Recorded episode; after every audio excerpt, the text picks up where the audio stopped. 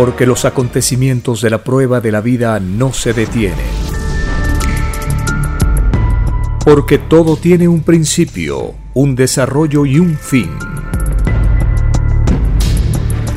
Presentamos El tiempo está cerca. Una gran oportunidad para cambiar nuestros destinos y la vida. El cambio de costumbres provocará la caída del sistema de vida, de las leyes del oro. Los acontecimientos le salen al encuentro a las criaturas. Una nueva revelación, escrita por el primogénito solar, Alfa y Omega, se extiende por el mundo. Ciencia celeste, nueva moral filosofía común, justicia divina. El tiempo está cerca.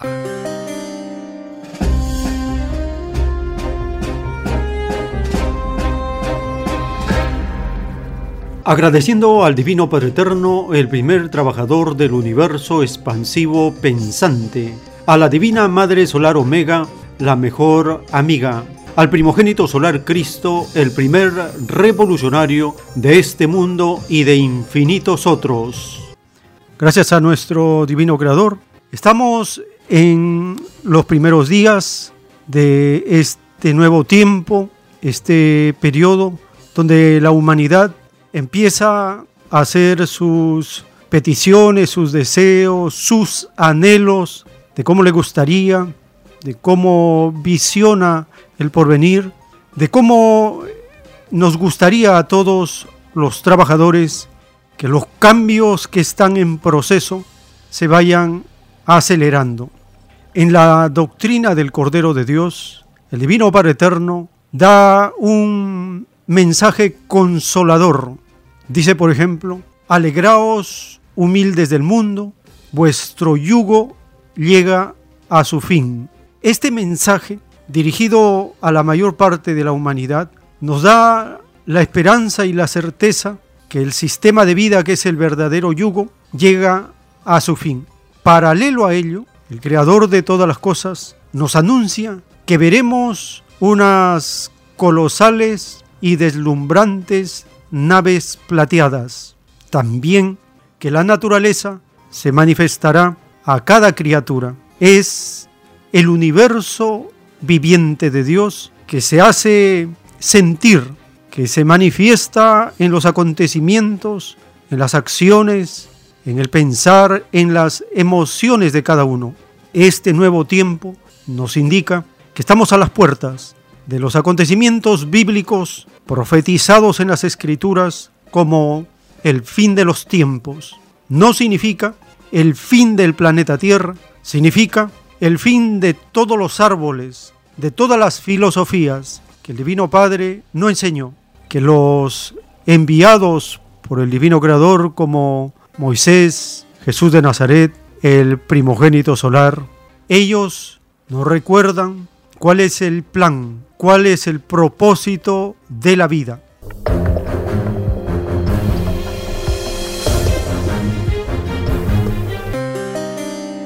Bienvenidos un saludo a la familia con quienes compartimos estas informaciones, estos recuerdos, estas enseñanzas que nos da el Divino Padre Eterno de tiempo en tiempo por medio de doctrinas planetarias que cambian las costumbres y el pensar de las criaturas.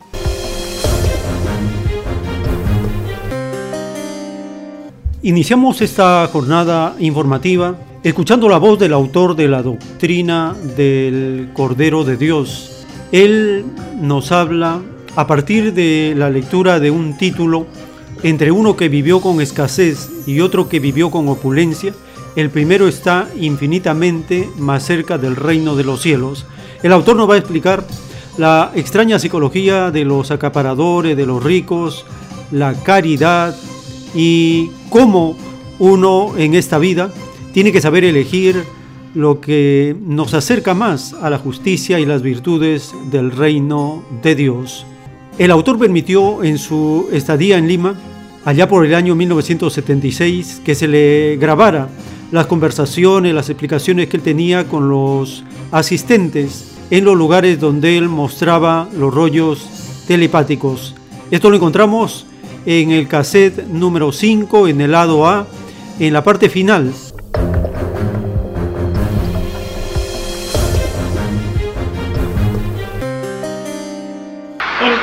que vivió con escasez y uno que vivió con opulencia, el primero está infinitamente más cerca del reino de los cielos.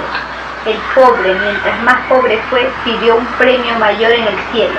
Un rico por probar una abundancia ilegal, nada reside en el reino. Es más fácil que pase un camello por el ojo de una aguja a que un rico entre al reino de los cielos. O sea que el rico no le dio importancia a la igualdad, ni luchó por ella. Ahí está la caída de ellos. Porque el padre dice, hijo, yo no tengo nada contra los ricos ni contra la riqueza. Siempre que no me violen la ley, hijo. Si no me dan preferencia en sus ideas de pensar de los ricos, yo tampoco, hijo, no les doy preferencia. Ellos debieron haber luchado por la igualdad, dándole preferencia a Dios. ¿No es que le dice en el Evangelio, todos son iguales en derechos delante de Dios? Pero si a ellos le dejaron el patrimonio. Sí, pero la lucha contra la, hablando de la igualdad tenía que salir de ellos, esa es la prueba. Si la riqueza, la herencia es pasajera. Si cuando muere no se lleva ni, ni una molécula de oro. Por eso le dejan, porque le dejan a. Una cosa es que usted tenga la riqueza y otra cosa es que usted tenga ideales, defendiendo a Dios. Así que porque usted tiene riqueza, usted está encerrado en la riqueza y no puede, no puede más. No encerrado, pero si no despilfarrando me refiero, no va a despilfarrar. No, es que usted aquí me está poniendo una criatura compleja al ya. Porque dice, claro, porque si, pero, pero si, si, si, le dieron la herencia, le dice, así que porque le dieron la herencia va a ser cerrado total. Entonces usted se va acercando en su manera de ser a la igualdad de Dios. Por sus costumbres se va acercando. Y se valieron de la fuerza. Pero por ejemplo hay ricos que sí dan, por ejemplo, dinero así a instituciones, digamos, ellos están bien. Sí, tiene puntaje caridad material, se llama. Pero resulta que la caridad espiritual tiene más jerarquía delante de Dios, gana más puntos. Ellos dan porque tienen abundancia. Ellos dan en forma circunstancial, se llama. La grandeza de la caridad está en que teniendo necesidades, uno da. Ah, teniendo necesidades. Eso, o sea, privarse uno. Privarse, claro. Eso tiene más valor infinito ante Dios. Eso es caridad. Pero lo que te sobra no puede ser caridad, porque te sobra. Si te sobra, pero, pero dice el padre, es una forma de caridad, pero microscópica. Pero o sea que todo tiene jerarquía ante Dios. O sea que usted cree que es mejor, por ejemplo, uno quedarse de hambre y darle a otro. Eh, eso sería ya una caridad extraordinaria, poco común, que no se ve en esta época. Pues eso se premia ante Dios. Porque dice el Padre, pasaste hambre por esta criatura, por mí pasaste hambre.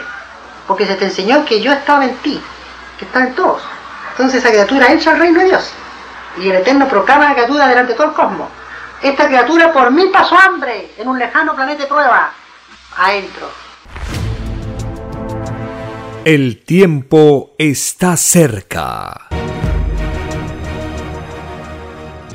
En el libro Lo que vendrá está escrito el título número 66. En la prueba de la vida, muchos defendieron causas que creían que eran justas. Una causa es justa cuando en su defensa de causa el Espíritu lo hizo pensando en la divina psicología del divino Evangelio de Dios. Fuera de esa causa, las otras causas serán llamadas en el divino juicio de Dios extrañas causas, escrito por el primogénito solar, Alfa y Omega.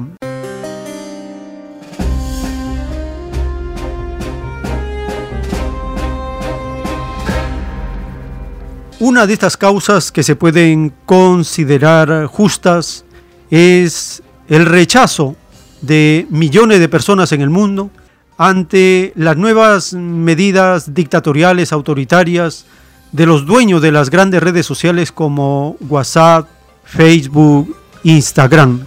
Ellos, en una forma unilateral, sin pedir la opinión de las comunidades, los colectivos, los grupos que conforman esta red mundial decidieron que a partir del 6 de febrero iban a compartir los datos privados de los usuarios con Facebook, lo de WhatsApp con Facebook.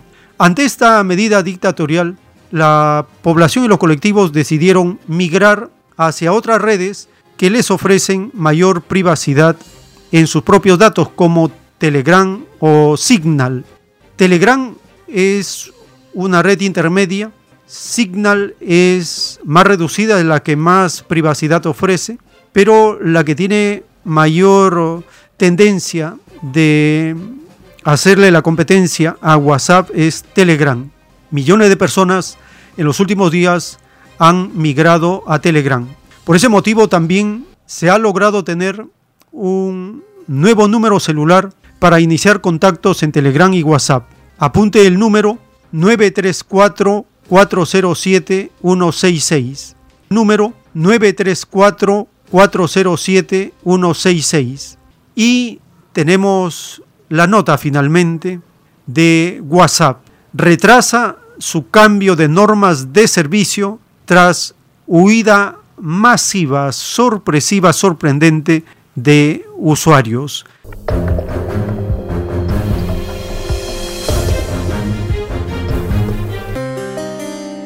WhatsApp cede ante la presión de los usuarios. La aplicación de mensajería instantánea anunció el viernes la cancelación del plazo del 8 de febrero para que usuarios aceptaran sus nuevas normas que incluyen compartir información personal con servidores de Facebook, compañía a la que pertenece. El cambio será revisado y fue demorado hasta el 15 de mayo tras una huida masiva de los suscriptores hacia competidores como Telegram o Signal en los últimos días. Los nuevos términos serán rechazados por usuarios descontentos con que se les imponga un plazo para aceptar las nuevas condiciones o sufrir la suspensión del servicio. Solo la Unión Europea quedaba exenta de este cambio debido a su normativa más estricta sobre protección de datos. Los polémicos términos están relacionados con la forma en que la recolección de datos a través de WhatsApp será destinada a comerciantes que utilizan la aplicación para contactar a clientes, permitiendo la colocación de publicidad de acuerdo a cada perfil en combinación con las bases de datos de Facebook. Sin embargo, la compañía explicó que no guarda registros sobre mensajería, llamadas o ubicación y que los mensajes están encriptados. Telegram reportó esta semana haber alcanzado 500 millones de usuarios activos mensuales. 25 millones de ellos se sumaron en las últimas 72 horas. Signal también confirmó un acelerado aumento de usuarios, ayudada en parte por un tuit de Elon Musk, el hombre más rico del mundo en el que la recomendó. El tiempo está cerca. En este nuevo número, 934-407-166. Apunte el número 934-407-166, que solo será para mensajes de texto o de voz.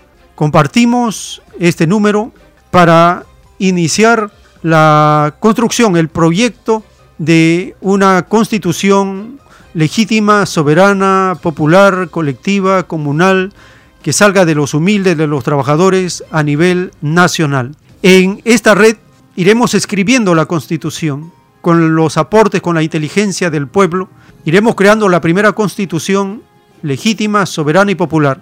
Esto no tiene nada que ver con lo que quieran hacer los socialdemócratas, los derechistas, los neoliberales, los jueces, los abogados, los expertos. Ellos ya tuvieron su tiempo. Su constitución es injusta, es una aberración. Es una constitución de la mafia del poder económico, es una constitución entreguista, vendepatria, traidora a los intereses y derechos de toda la población. Por primera vez estaremos creando una constitución legítima, soberana, popular, con la participación, con el aporte. Basta una idea de un poblador que se incorpora a esta red y va sumando idea tras idea, pensamiento tras pensamiento, aporte tras aporte, y se forma este proyecto, la estructura. Ya tenemos de inicio el fundamento divino, los diez mandamientos. A partir de los diez mandamientos, la constitución será poderosa, justa, igualitaria, que beneficiará a los humildes, a la inmensa mayoría de la nación. Por primera vez, esta constitución no será una constitución para servir a los intereses de los acomplejados al oro, de los capitalistas, de los religiosos que no pagan impuestos, de los militares que tienen privilegios, de los jueces que sirven a la mafia del poder económico, de los abogados expertos en ser lobistas, de los empresarios explotadores, saqueadores y serviles a los intereses del imperialismo. Por primera vez, el rebaño de Perú el rebaño de Chile, está creando su propia constitución. Es el tiempo soberano. No dependemos ni de los políticos, ni de las leyes, ni de la constitución, ni de nada de este mundo, de este sistema de cosas. ¿Por qué? Porque ya se quebró. El sistema actual está quebrado, está muerto, está en agonía. Todo tiene que hacerse de nuevo. Tiempo nuevo, constitución nueva, gobierno nuevo, leyes nuevas, costumbres nuevas, nueva moral, todo nuevo. ¿Por qué? Porque hay una nueva doctrina la doctrina planetaria del Cordero de Dios se está extendiendo por la tierra. Esas son las causas justas que tenemos que defender.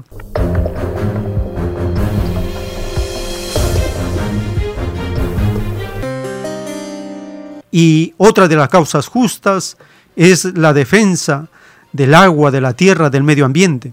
Es por eso que compartimos el manifiesto, el testimonio de un comunero, un dirigente un integrante de una asamblea de una región del norte del Perú que está en resistencia contra los proyectos mineros que atentan contra el agua, la tierra, la naturaleza, el medio ambiente, la salud de los pobladores y atentan contra la misma riqueza colectiva de la nación porque no pagan impuestos, al contrario, piden que el Estado le devuelva impuestos. Es toda una mafia económica la que está instalada.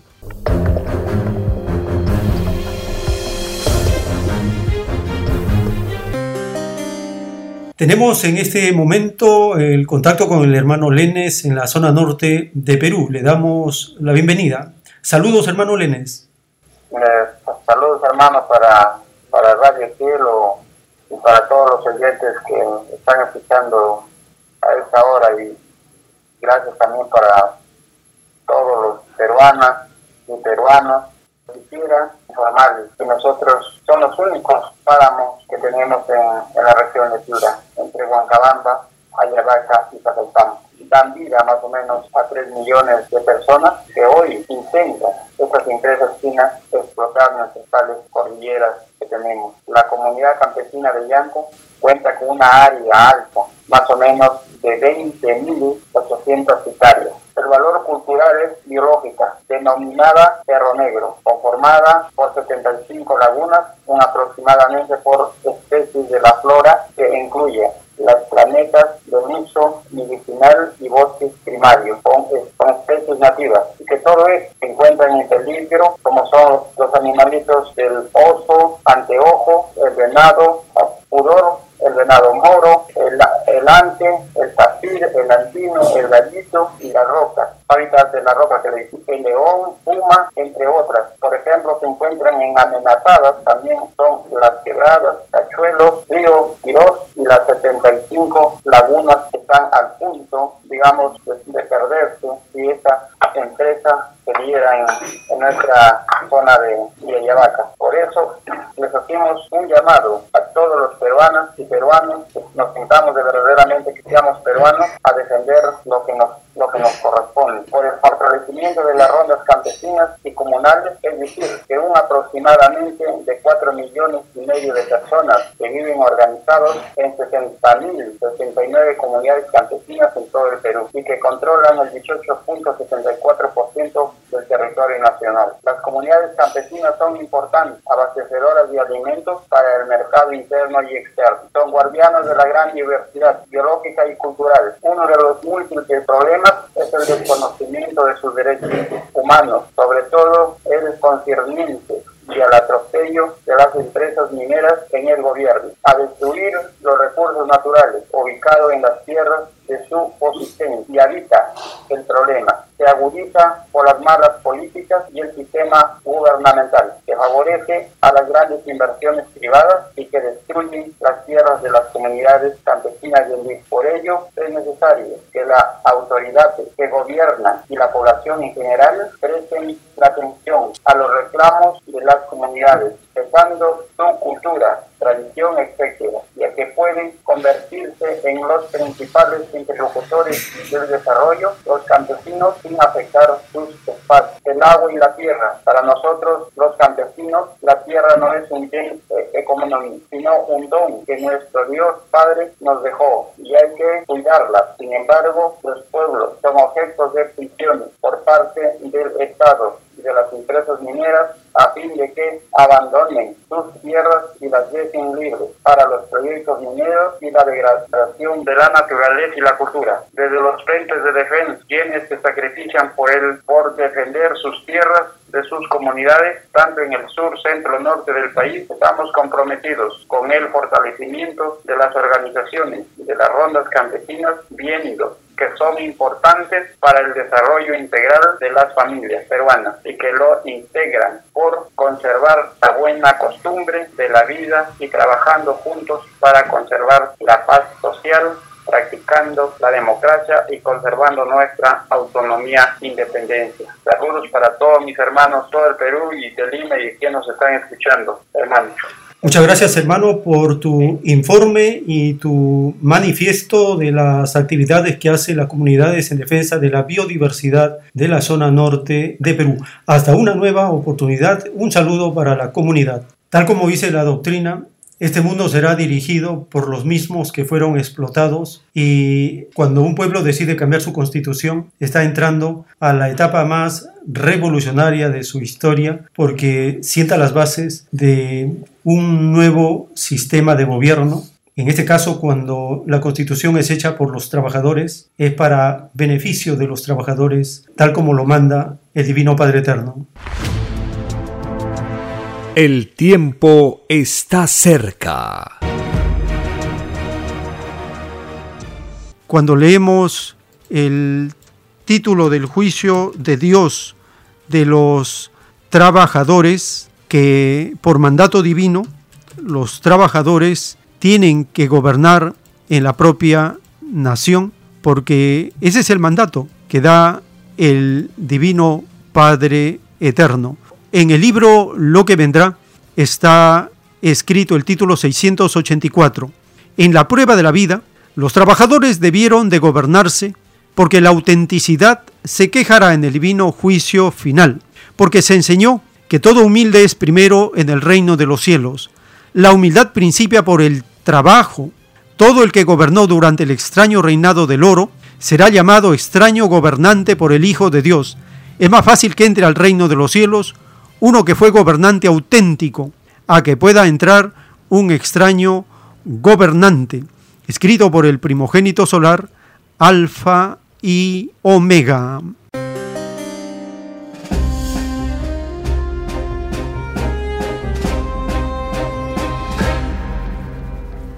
Esta es la causa por la cual los trabajadores sanitarios en el Perú no llegan, no concretan acuerdos con este extraño gobierno neoliberal que atenta contra la inmensa mayoría y todo con su afán servil de servir a la CONFIEP, a los grupos de poder económico, a la mafia del poder en el Perú.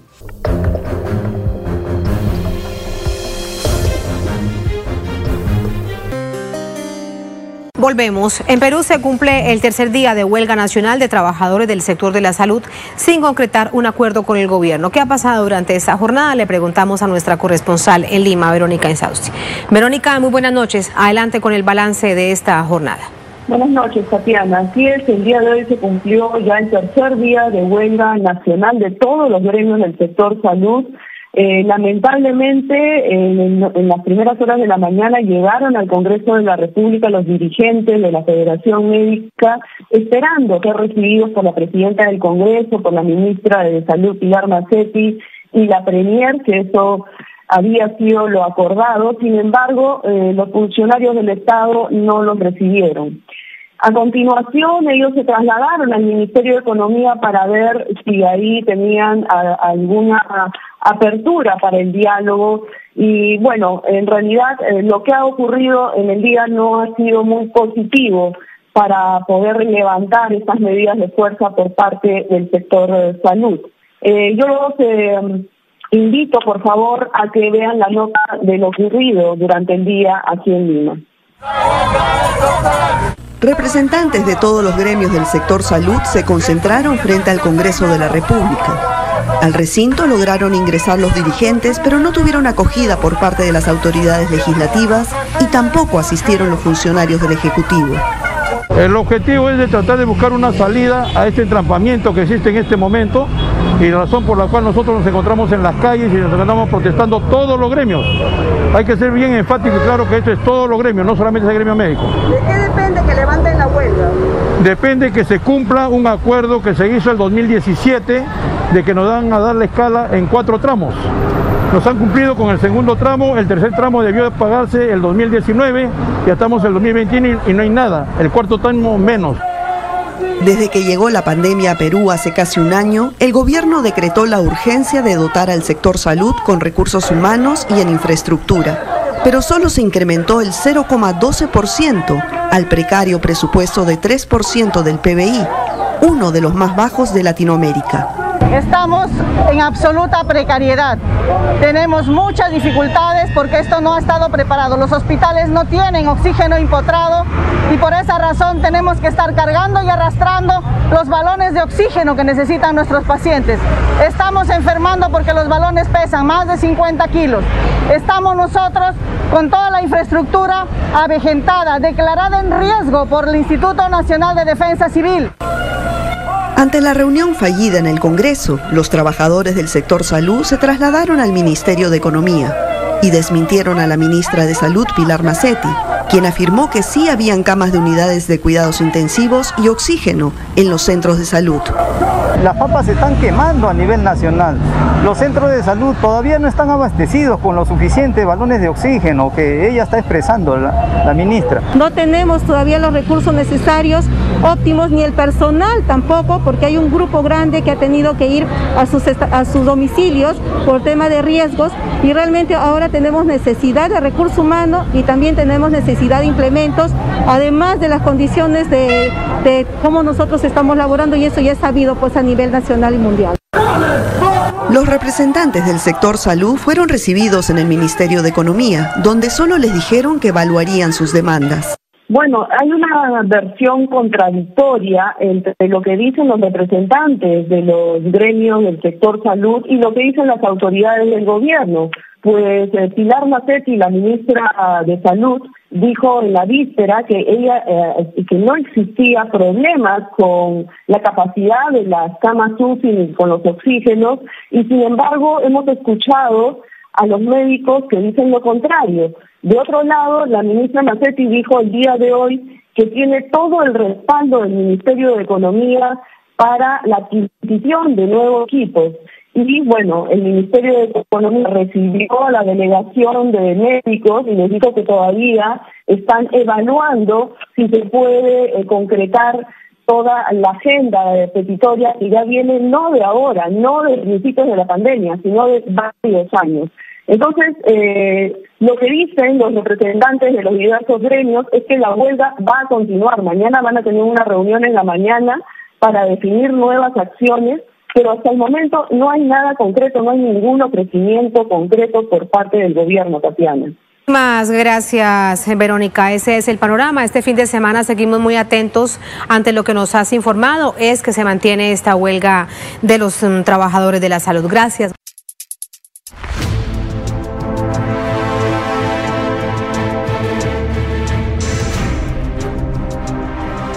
El tiempo está cerca.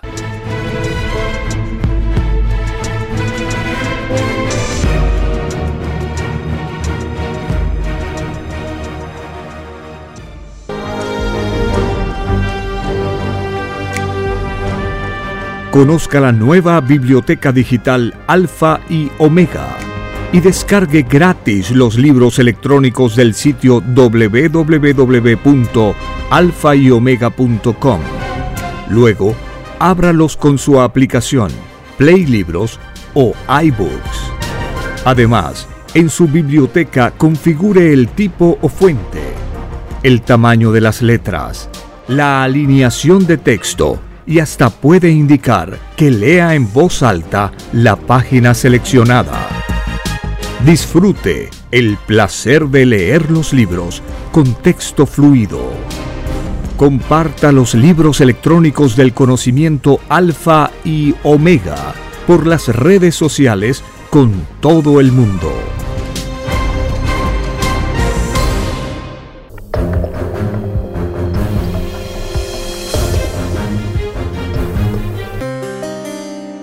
El Divino Padre Eterno nos ha enseñado en su divina revelación en el libro Lo que vendrá, en el título 628.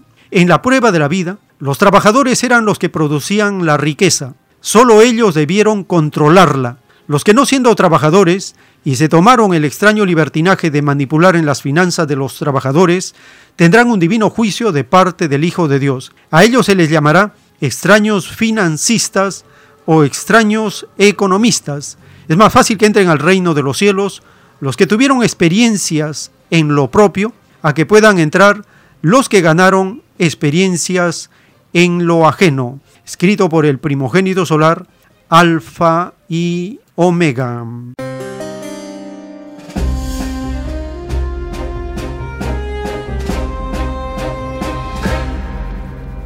Un sector de los trabajadores en Perú durante esta semana hizo sus manifestaciones reclamando su derecho. Compartimos esta nota publicada de la reivindicación de un sector de los trabajadores frente a la indolencia e ineptitud de este extraño gobierno neoliberal en Perú.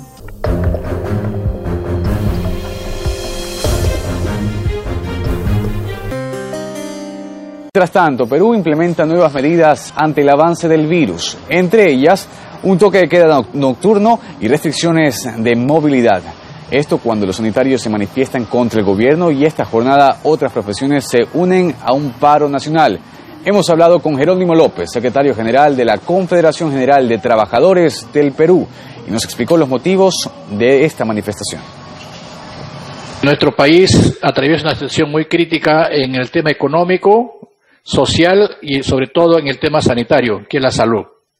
Frente a la situación de que viene atravesando, bueno, en, que es a nivel mundial, pero particularmente los que sufrimos las consecuencias somos este, los países más pobres del mundo. Lo que el gobierno ha hecho más bien es este, facilitar que los empresarios se aprovechen del erario nacional que es de todos los peruanos y peruanas y este, ha promulgado un decreto de urgencia, la 038, que faculta a los empresarios la suspensión perfecta de labores, que no es más que simplemente este despido de cientos de millones de trabajadores echando a la calle sin ningún ingreso económico.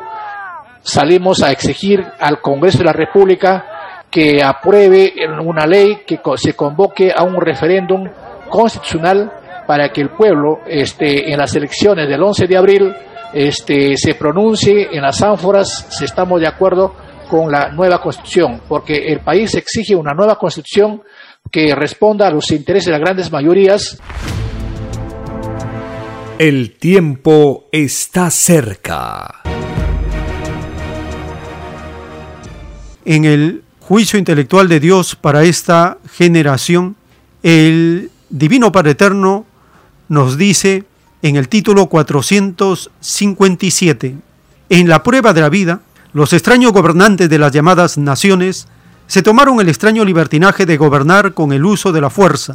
Los que cayeron en esta extraña práctica tienen un divino juicio aparte del otro divino juicio que corresponde a las sensaciones de sus individualidades. Ningún llamado presidente, rey, monarca o dictador que se tomaron el extraño libertinaje de gobernar apoyándose en la fuerza, ninguno volverá a entrar al reino de los cielos. Es más fácil que entren al reino de los cielos los que nunca apoyaron el uso de la fuerza en los sucesos de la prueba de la vida, escrito por el primogénito solar Alfa y Omega.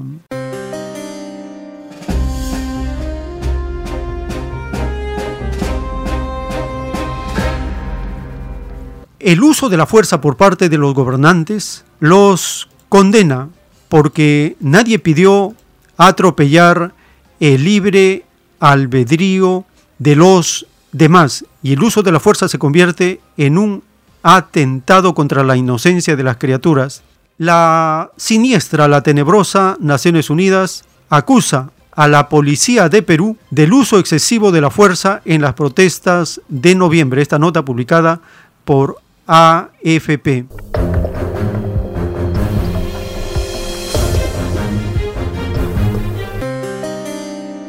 la policía de Perú hizo un uso innecesario y excesivo de la fuerza durante las protestas en noviembre contra la designación de Manuel Merino como presidente del país. Esa es la conclusión a la que llegó la Oficina de Derechos Humanos de la ONU, según un informe publicado el martes. Las personas tienen derecho a reunirse pacíficamente y las reuniones solo pueden ser dispersadas en casos excepcionales, aseguró en un comunicado la alta comisionada de la ONU para los Derechos Humanos Michelle Bachelet.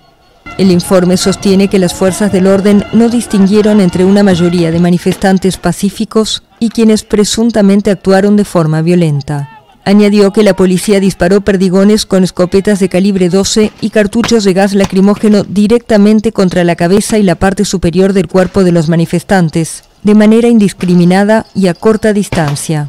Agrega otros incumplimientos como policías vestidos de civil al realizar arrestos, detenidos sin asistencia legal y condiciones degradantes de detención.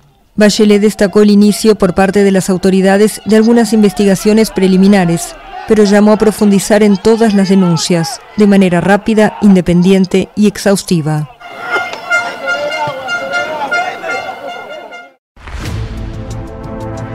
El tiempo está cerca. En el libro Lo que vendrá, leemos el título 1575. Todos aquellos que tuvieron posesiones, riquezas y se atrevieron a hablar de moral y espiritualidad al pueblo, no entrarán al reino de los cielos, porque fue enseñado que no se puede servir a dos señores.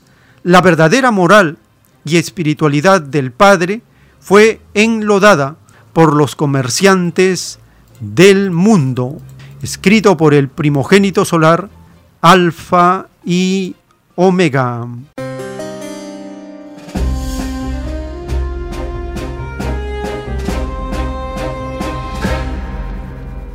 Y hablando de la espiritualidad que no tiene nada que ver con la religiosidad, los que hacen documentales han planteado, han informado de un descubrimiento que le han llamado el gen de Dios. ¿A qué se debe?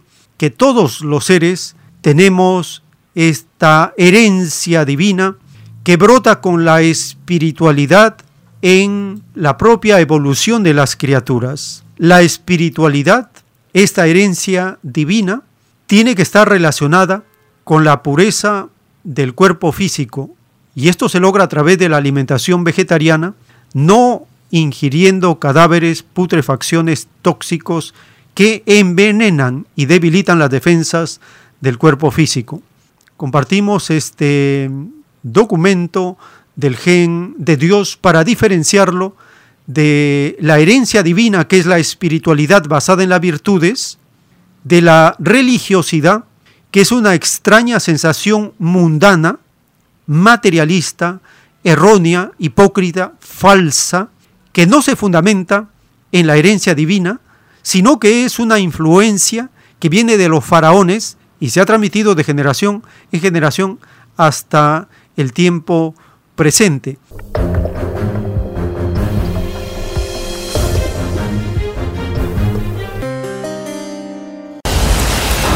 Algunos buscan en el comienzo del universo otros en los desiertos de África y el Medio Oriente. Pero una de las pruebas de Dios más asombrosas no está en un templo o santuario. ¿Y si estuviera en cada uno de nosotros?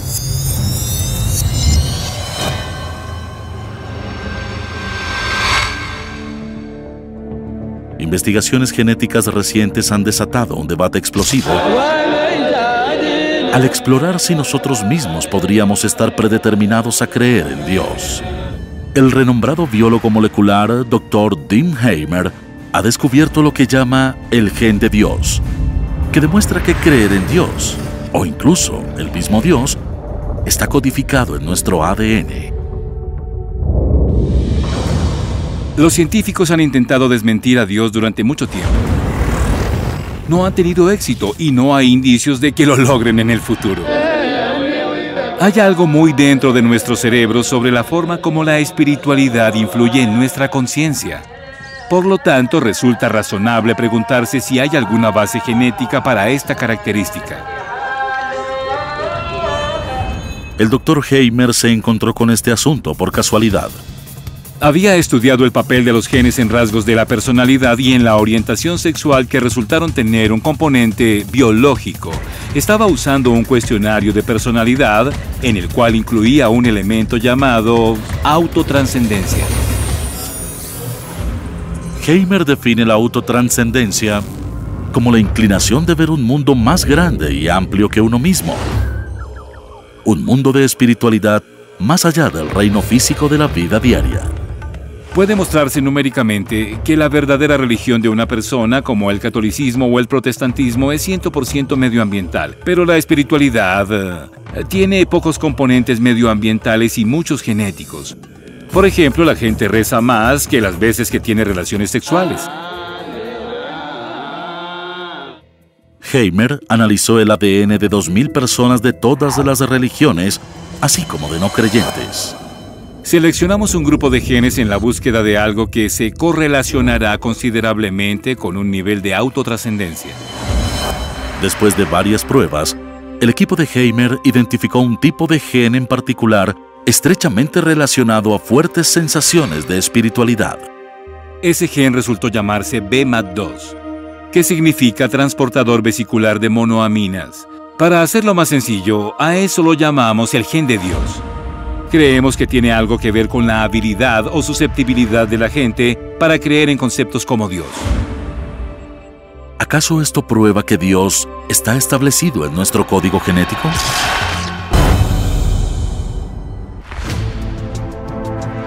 El tiempo está cerca. En el libro Lo que vendrá están los títulos de los rollos del Cordero de Dios. El título 2473. En la prueba de la vida nació la espiritualidad propia de la evolución. Para que la espiritualidad fuese la verdadera, había que tener el cuerpo de carne limpio de impurezas, limpio de los ácidos de los cadáveres, de la alimentación de la carne. Los que tenían la extraña costumbre de comer cadáveres de animales, jamás lograron la verdadera espiritualidad. La verdadera espiritualidad sale de lo limpio, no sale de lo que es pudrición. Y es más fácil que entren al reino de los cielos los que cultivaron una espiritualidad limpia, que en su fe excluyó la pudrición de la carne de animales, a que puedan entrar los que la incluyeron. Dictado por el Divino Padre Eterno, escrito por el primogénito solar, Alfa y Omega.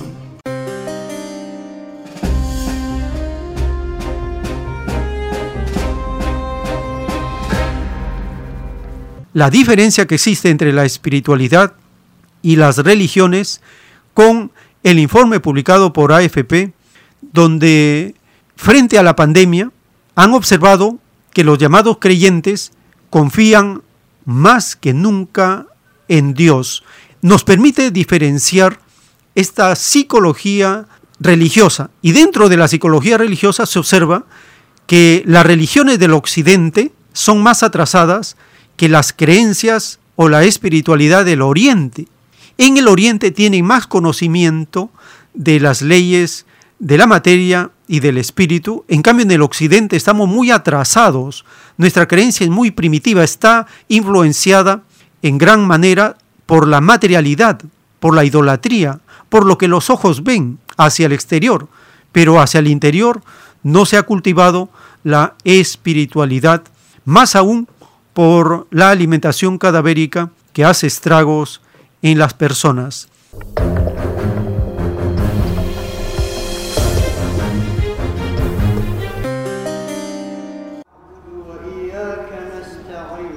Para muchos creyentes, la fe se refuerza durante la pandemia.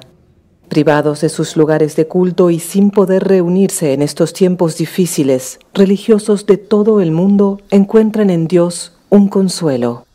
En Ciudad de México, Enriqueta se hace cargo de un pequeño santuario dedicado a la Santa Muerte, una figura polémica con la cual la Iglesia Católica no comulga del todo, pero que atrae a muchos fieles con fervor.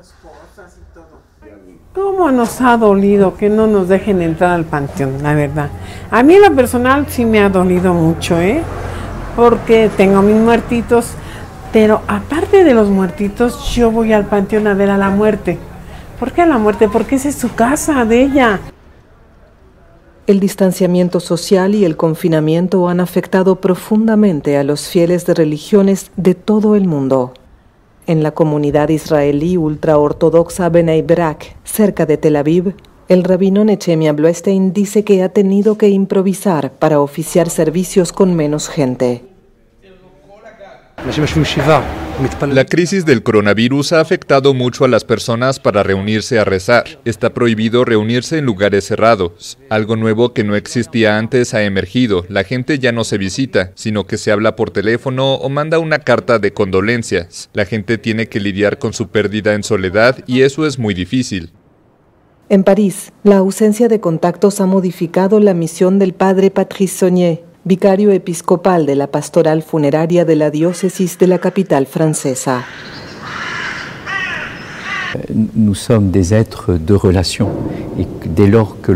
Somos seres que nos relacionamos y cuando nos privan ese contacto a través de la mirada, el rostro, la sonrisa, eso crea un problema profundo que al principio no se ve, pero hay una afectación, un impacto profundo en el corazón de las personas. Un impacto profundo dans le, dans le cœur des, des personnes. Donc il faut maintenir. Entonces, de ser posible, debemos mantener ese vínculo, esta relación.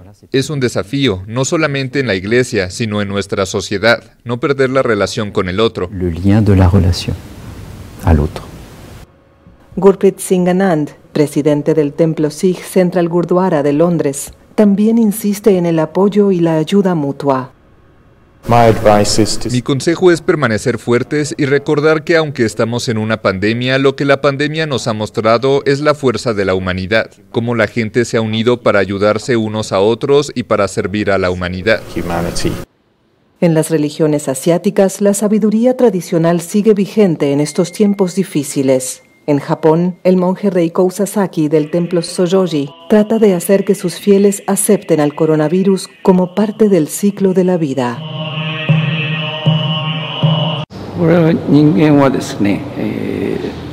Todos los seres humanos moriremos después de nacer. En la enseñanza budista creemos que todos vivimos cuatro verdades inevitables. Nacimiento, envejecimiento, enfermedad y muerte. Es importante aceptar esta realidad correctamente.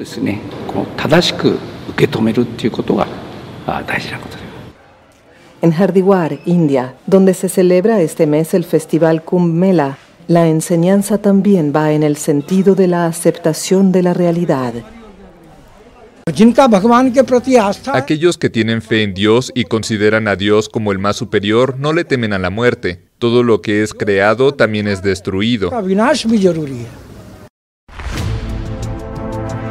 El tiempo está cerca. También compartimos este dato de la revelación que nos enseña cuál es la herencia divina que todos nosotros tenemos.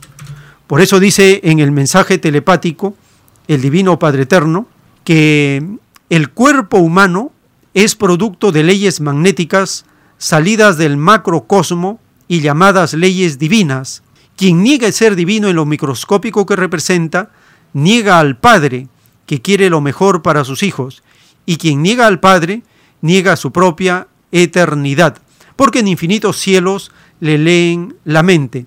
Y cuando esas criaturas celestiales leen en los espíritus, lo hacen juzgando. Quien niegue al Padre, los cielos vivientes también le niegan la entrada. Lo que se hace abajo repercute arriba. Escrito por el primogénito solar, Alfa y Omega.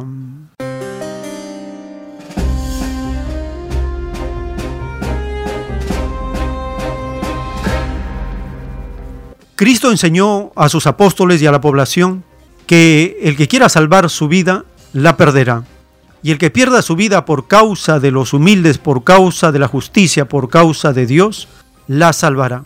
¿Qué sucede cuando los llamados representantes de la secta vaticana, los llamados papas, espíritus de escasa moral, espíritus de nula espiritualidad, espíritus influenciados por el materialismo, son los primeros en vacunarse para salvar su vida según ellos, sabiendo que las vacunas no tienen el 100% de certeza de beneficio en la recuperación de la salud, sino que tienen muchos efectos colaterales que son perjudiciales para aquellos que se vacunan. Más aún con este experimento desesperado de la grande potencia por lucrar con las vacunas y están acelerando, pasándose etapas necesarias para confiar en estas vacunas. Pero teniendo niveles tan bajos de positividad es que las vacunas se convierten en un atentado frente a la seguridad, a la salud, al equilibrio de las defensas que tienen las personas. Sin embargo, los representantes de la secta vaticana fueron los primeros en vacunarse como lo informa AFP.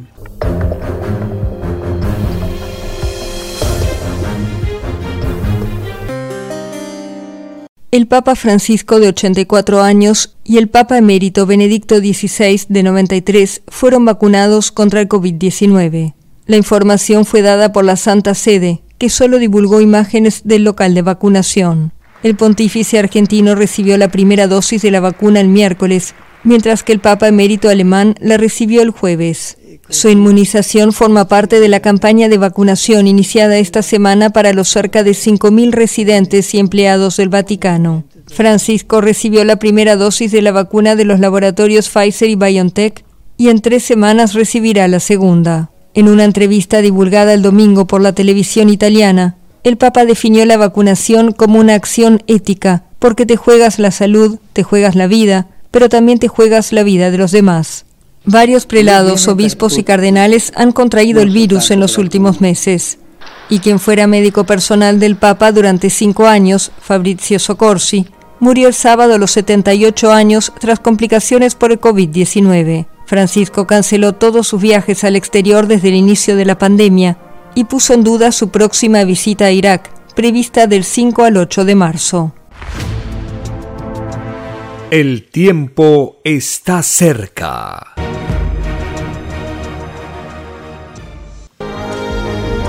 Lea la maravillosa ciencia celeste y conozca su propio origen galáctico y su destino. Alfa y Omega. Todos los enigmas de la prueba de la vida se revelarán He aquí que al extenderse la nueva revelación, se irá desmoronando la falsa historia de este mundo. La tercera doctrina es una colosal escritura telepática, realizada en miles de planos o rollos, dictada por el Padre Eterno, al primogénito solar Alfa y Omega. Conozca la nueva biblioteca digital y descargue gratis los libros electrónicos del sitio www.alfayomega.com.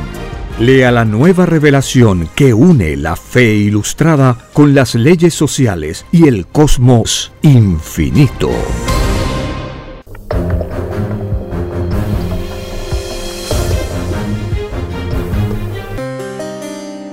Le recordamos que estos programas se transmiten los sábados desde las 8 de la mañana. Los domingos tenemos una transmisión de 10 a 1 de la tarde con repetición de 7 a 10 de la noche. Estos programas se suben en diferido a una red de plataformas de podcast. Ya son 10 plataformas de podcast donde se almacenan simultáneamente los programas que transmitimos cada semana tres horas de jornada informativa fundamentadas en las escrituras, la doctrina del Cordero de Dios, las leyes sociales y el cosmos infinito. Empezando por anchor.fm, raya diagonal, el tiempo está cerca. Y la más conocida, Spotify. Luego, las plataformas de Google, el podcast de Google, el podcast de Apple, almacenan también estas informaciones. Breaker que es una plataforma de podcast que da muchas facilidades a los usuarios nuevos que no necesitan inscribirse o sacar una cuenta nueva, directamente pueden acceder a la biblioteca en episodios de todos los programas. Ya tenemos almacenados 120 programas, 120 episodios, 120 semanas en la plataforma de podcast. Anteriormente teníamos la plataforma de archive.org, siguen ahí almacenados el año anterior. Tenemos entonces toda una biblioteca digital de audios con las informaciones seleccionadas durante las semanas que hemos ido compartiendo.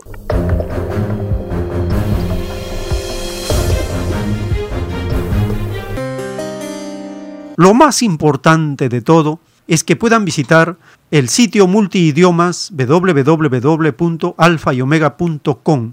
En este sitio tenemos todos los libros en formato PDF, 306 rollos publicados en libros en PDF y también en el formato IPAP.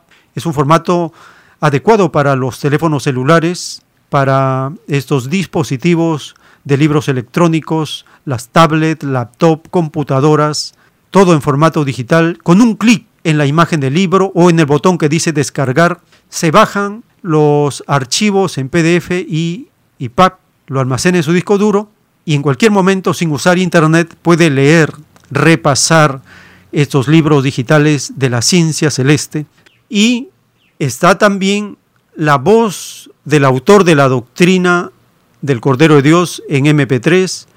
Hay 64 copias de los rollos telepáticos al tamaño original, todos los artículos, están los libros en inglés, las primeras publicaciones en francés, portugués, alemán, chino, ruso, árabe, nepalí, italiano, etc. Así se cumple, así se vive la profecía de la doctrina del Cordero de Dios. Se va avanzando en la publicación y la traducción de la doctrina a los idiomas más hablados de la tierra.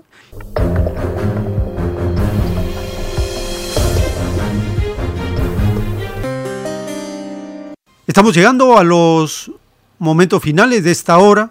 Les invitamos a acompañarnos en la siguiente porque tenemos más información que compartir en esta formación filosófica, doctrinal, moral, espiritual, política, económica, doctrinal, que estamos compartiendo en estas ediciones. Por la gracia del Divino Padre Eterno, en unos momentos continuaremos.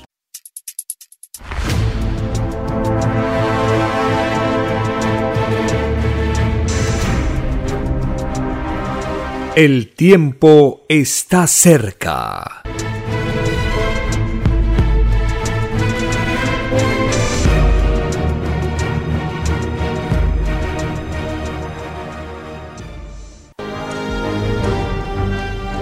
Una nueva doctrina con nueva moral, escrita por el primogénito solar, Alfa y Omega, se extiende por el mundo.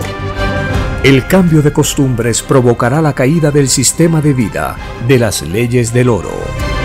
La desigualdad, la injusticia, la corrupción y la explotación dejan de serlo cuando todos los seres humanos no las aceptan ni las permiten. Conozca lo que vendrá para aprender a gobernarnos a nosotros mismos.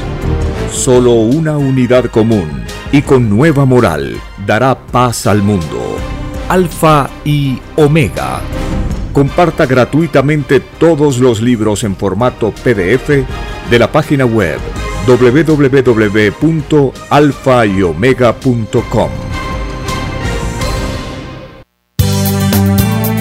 Es Radio Cielo, una nueva era de la radio en el Perú. Radio Cielo, el mejor anhelo de tu vida. Es Radio Cielo,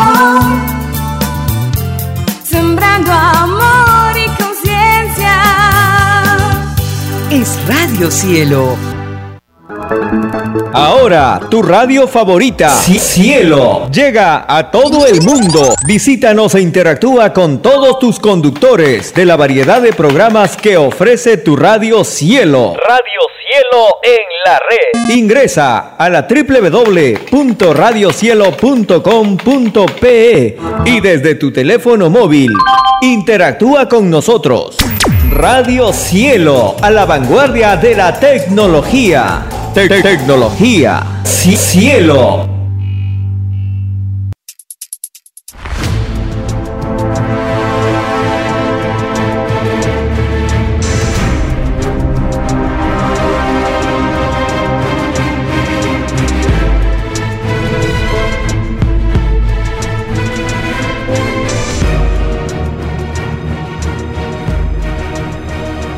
Porque los acontecimientos de la prueba de la vida no se detienen. Porque todo tiene un principio, un desarrollo y un fin. Estamos compartiendo.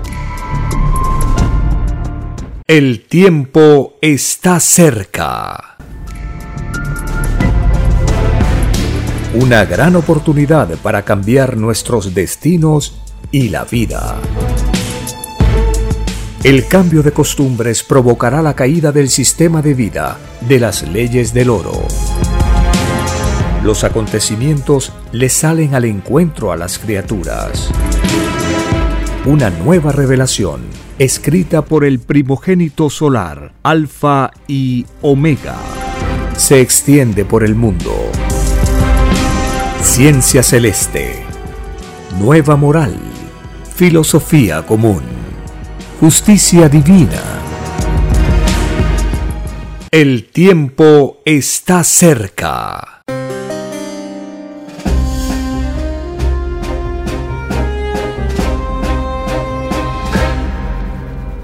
Gracias al Divino Padre Eterno estamos compartiendo estas informaciones fundamentadas en las escrituras y la doctrina del Cordero de Dios para conocer el momento que vivimos y poder cambiar las costumbres y cambiar el propio destino.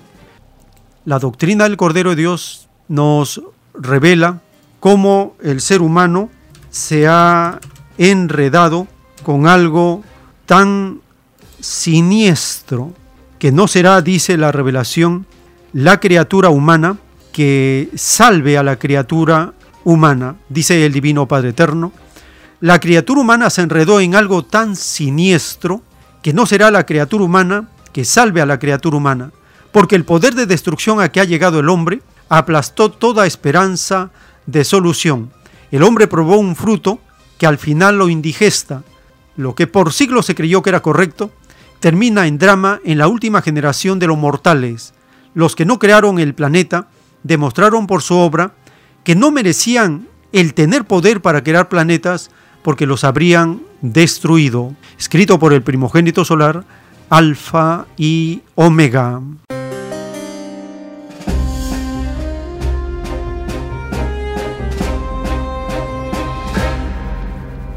Compartimos un segmento del programa que pasa de Radio Sputnik de Rusia en español. En ella entrevistan a un profesor para que dé su punto de vista de lo ocurrido en el año 2020, cómo este año provocó una ruptura en el planeta. En la primera parte de este segmento que pasa, nos habla de la crisis sanitaria provocada por esta pandemia.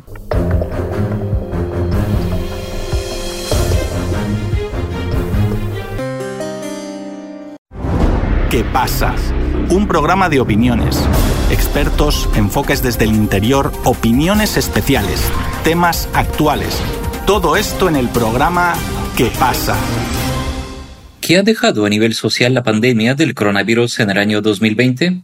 Para saberlo, nuestro compañero Javier Benítez habló con Sergio Fernández Riquelme, doctor en sociología, historiador y profesor titular de la Universidad de Murcia. Cuando a las cero hora del 1 de enero del año 2020, toda la gente en el mundo levantaba las copas para brindar por un nuevo y gran año, nadie se imaginaba lo que comenzaría a pasar pocas semanas más tarde.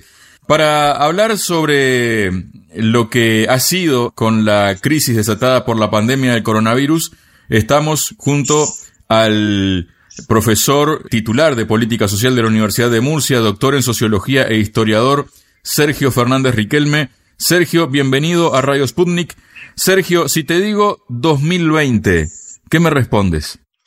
Pues ha sido un año histórico, un año donde ha impactado una pandemia que nadie predecía, con una crisis que nadie tampoco se hubiera imaginado, pero que ha demostrado la debilidad del ser humano, la debilidad de las sociedades avanzadas y también los miedos que nos atemorizan más allá de la propaganda mediática globalista y actual que nos dice que la enfermedad, la muerte y la pobreza no nos iba a afectar y nos ha afectado de manera brutal. Un año 2020, como digo, histórico, que nos ha devuelto a esa humanidad frágil que siempre nos ha acompañado en nuestro devenir, pero que también ha señalado diferentes problemas que la pandemia ha ocultado, pero que siguen estando presentes. Problemas medioambientales, problemas políticos, problemas bélicos y problemas de desigualdad y pobreza que siguen presentes, que siguen afectando a millones de trabajadores y que la pandemia creo que ha agudizado aún más. ¿Qué ha dejado al desnudo de las administraciones de los distintos países esta pandemia? Sergio, por ejemplo, se me ocurre el tema de la sanidad pública. Sí, la sanidad pública ha respondido en general muy bien, pero sobre todo los profesionales que han, por ejemplo, en España y en diferentes países de Europa, han trabajado de manera solidaria, de manera extenuante, dándolo todo, pero los gobiernos, creo que la mayoría de los gobiernos no han estado a la altura a la hora de proteger la sanidad como un bien público elemental y privatizaciones, debates, recortes han dejado a mucha población desatendida y a estos profesionales que tanto nos han dado expuestos como los soldados de una batalla contemporánea debilidad en el mundo sanitario, pero también en la capacidad de previsión. Todas las alarmas saltaron a principios de marzo, muy pocos países atendieron a ellas.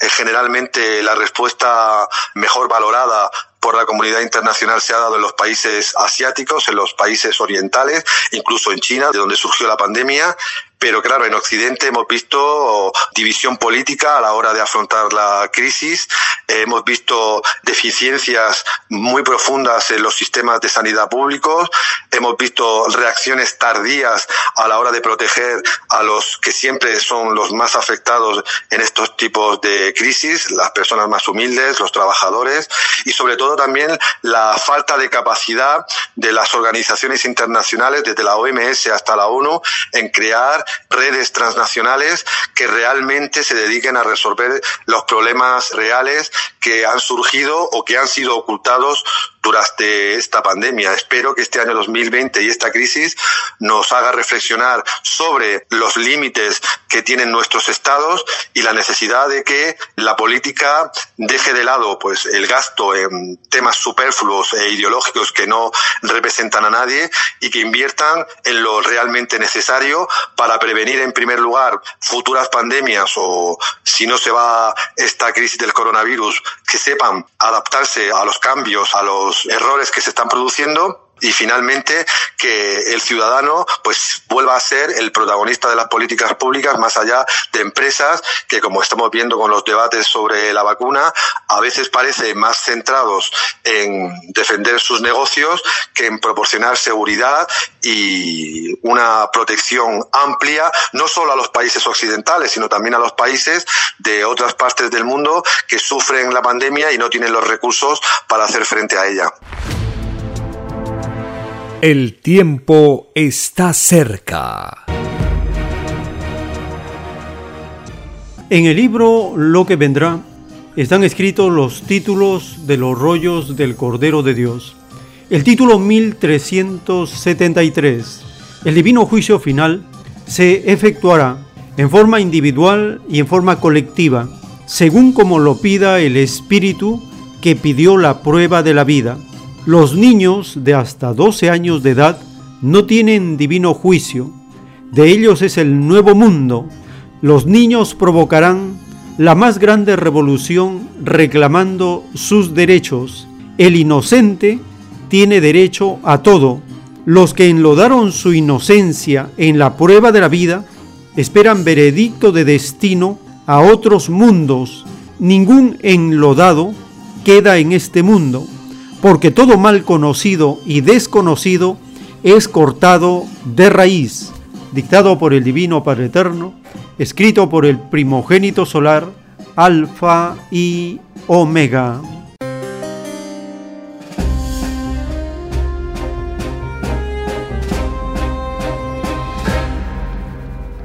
La doctrina del Cordero de Dios nos revela que los niños al reclamar sus derechos, al defender sus derechos, al exigir que se respeten sus derechos, estarán provocando la más grande revolución del planeta. Y se puede entender estas dos etapas, estos dos momentos. Un primer momento de miedo es cuando uno es sorprendido por algo desconocido, porque uno no sabe cuál va a ser las reacciones del atacante, cuál va a ser sus movimientos. Y luego de una etapa de estudiar, de confrontar, de enfrentar al peligro, la tendencia natural de las criaturas es la defensa. De la defensa se entra a un momento de ofensiva, de ataque. Es allí cuando los niños, en este despertar planetario, al reclamar y defender sus derechos, porque este miedo impuesto por los llamados adultos no tiene por qué afectarles a ellos, destruirles su futuro, atentar contra su propio desarrollo espiritual y material. Es ahí la causa de la revolución planetaria provocada por los niños. Y en la segunda parte compartimos un segmento del programa que pasa de Radio Sputnik de Rusia en español. En ella entrevistan a un profesor, nos menciona la observación que están haciendo de esta generación de niños que están creciendo con miedo.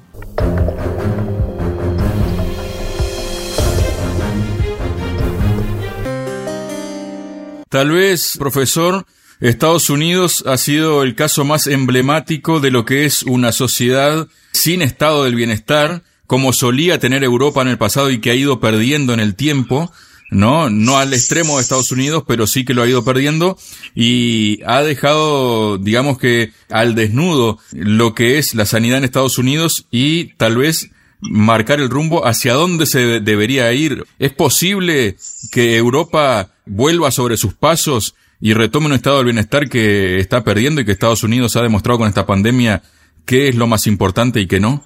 Claro, ahí está la clave de la cuestión. Durante muchos años hemos situado a Estados Unidos como nuestro referente material e inmaterial. Todos vemos sus series, todos compramos sus productos y tarde o temprano su mentalidad extremadamente liberal ha llegado y va a llegar al viejo continente.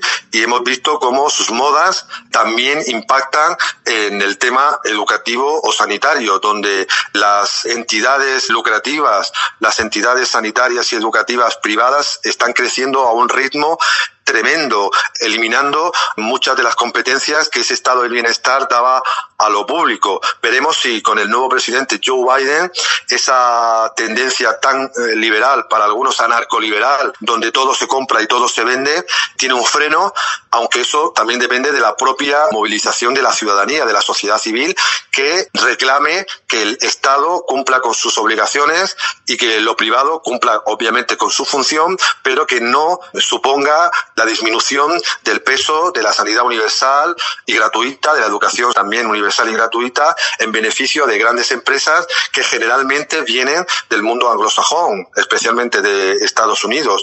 Si no cambiamos nuestra mentalidad, es muy difícil ponerle vallas al campo e impedir que esos modelos tan de moda y tan mediáticos que desde Estados Unidos llegan nos implanten definitivamente en nuestro estado del bienestar.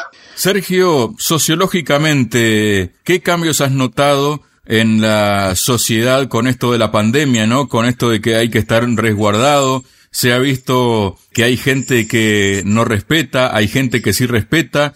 Da la impresión de que otra vez los niños son los más golpeados, entre comillas, ¿no? Porque siendo niños y teniendo ciertas necesidades, ¿no? De sociabilización de tan pequeños, estar encerrados tanto tiempo en diferentes países, ¿cómo puede repercutir eso en estos niños? Pues también es otra pregunta central, porque yo eh, sociológicamente detecto elementos positivos y elementos negativos de esta pandemia. Como toda crisis, es un elemento de destrucción, pero también de oportunidad. A nivel positivo, pues se ha demostrado una gran solidaridad en determinadas comunidades que han apoyado a los eh, sanitarios, a los enfermos o que están apoyando en esta época de crisis también socioeconómica a las pequeñas y medianas empresas de barrio, etcétera, etcétera. También como elemento positivo, pues la gran labor que han hecho nuestros profesionales de la salud y también a nivel educativo, a nivel asistencial. Pero claro, creo que están también pesando mucho los elementos negativos que afectan especialmente a los niños. Yo creo que la palabra negativa que más se extiende actualmente con esta pandemia es la palabra miedo. Miedo real o miedo creado. Miedo real a la enfermedad, a la pérdida de trabajo, a la falta de relaciones, a la pérdida de sociabilidad, a qué va a ser de nuestros niños en el futuro, pero también un miedo creo creado por los gobiernos ante su incapacidad para comprender contener y solucionar esta pandemia. El miedo a opinar de manera diferente, a disentir, a protestar, porque estamos viendo medidas de dudosa legalidad y estamos viendo en el mundo occidental restricciones de libertades muy duras y la protesta pública bien por las restricciones eh, de movilidad de la pandemia o bien por ese miedo que se está expandiendo, son prácticamente ausentes, ¿no? Los sindicatos, la sociedad civil se encuentran muy paralizadas y ese miedo real o creado está influyendo mucho en nuestras sociedades y se están imponiendo, a mi juicio, leyes, medidas y propagandas que no son las más adecuadas. Y los niños en nuestro futuro, creo que mm, son los más afectados.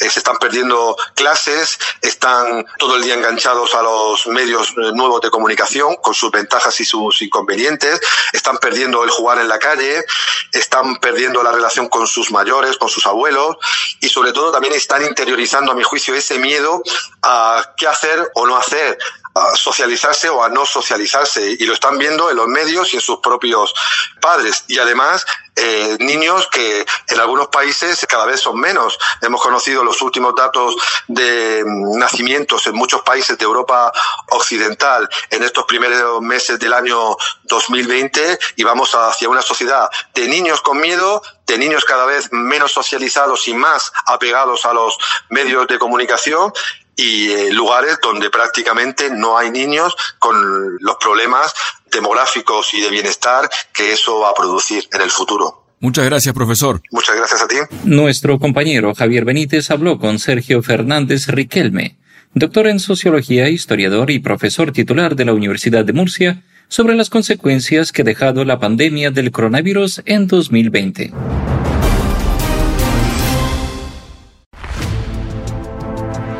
El tiempo está cerca. En el libro Lo que vendrá están los títulos de los rollos del Cordero de Dios. El título 3588. En la prueba de la vida, muchos al condenar al fascismo, pidieron también condenar al terrorismo. El terrorismo era el mismo fascismo y el fascismo era el mismo militarismo y para hablar contra ellos había que tener en la propia mente la psicología de la igualdad.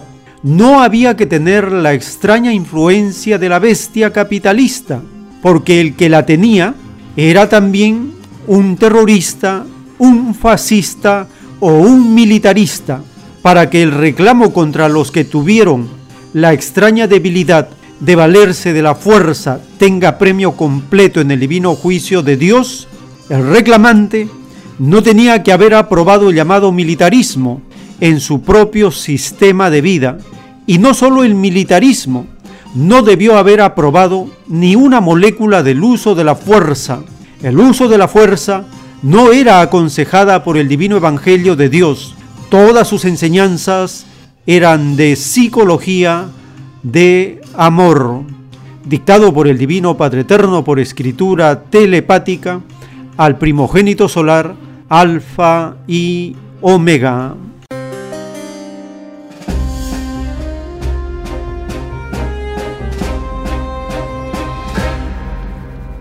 El que todavía sigue siendo el dictador de Estados Unidos, en sus últimos momentos de gobierno, está dando medidas desesperadas, abusivas y crueles que atentan contra las naciones. Es el caso de haber incluido a Cuba en la lista de países patrocinadores de terrorismo. Compartimos este segmento. ¿Qué pasa de Radio Sputnik de Rusia en español, analizando la determinación del dictador de Estados Unidos de atentar una vez más contra Cuba.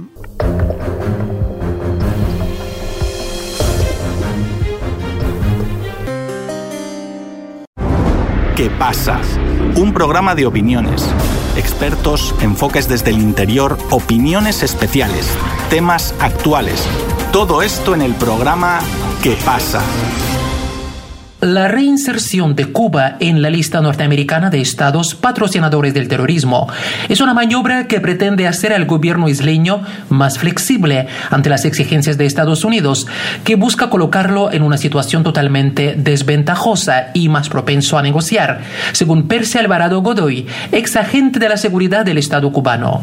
De acuerdo al Departamento de Estado norteamericano, la medida obedece a que La Habana brinda apoyo repetidamente a actos de terrorismo internacional, con lo cual se exige al régimen de Castro acabar con esta práctica.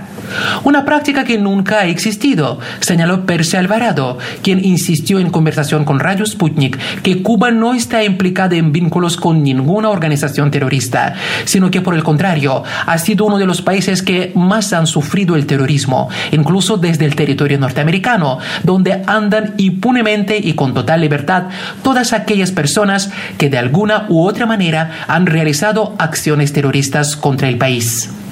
Les ofrecemos la entrevista que el también escritor y periodista concedió a nuestro reportero Víctor Ternovsky. La decisión de Estados Unidos de certificar a Cuba como país que apoya al terrorismo, lo único que pretende es colocar a Cuba en una situación totalmente desventajosa con esta y otras decisiones presidenciales de la administración Trump para con posterioridad negociar un mejoramiento de las relaciones, ubicarla en una situación tal que las exigencias norteamericanas serán sumamente mayores. Con respecto a los temas que impugna Estados Unidos manipuladamente sobre la situación de derechos humanos y otros temas dentro de Cuba. Por mi parte considero que esto es una estratagema de presión con vistas a lesionar nuestra soberanía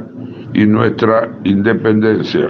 Cuba hace caso omiso a tales pretensiones imperiales. El hecho de que se haya tomado en este momento no es solo una acción desesperada de Trump, sino cuenta con la venia de la futura administración y repito, es una situación para tratar de arrollar a Cuba e imponerle en negociaciones ulteriores onerosas condiciones. Sí, muchas gracias. Y sabe, me parecen contradictorias las declaraciones de Mike Pompeo en este contexto, quien dijo lo siguiente, Estados Unidos continuará apoyando al pueblo cubano en su deseo de un gobierno democrático, el respeto de los derechos humanos, incluida la libertad de religión, expresión y asociación.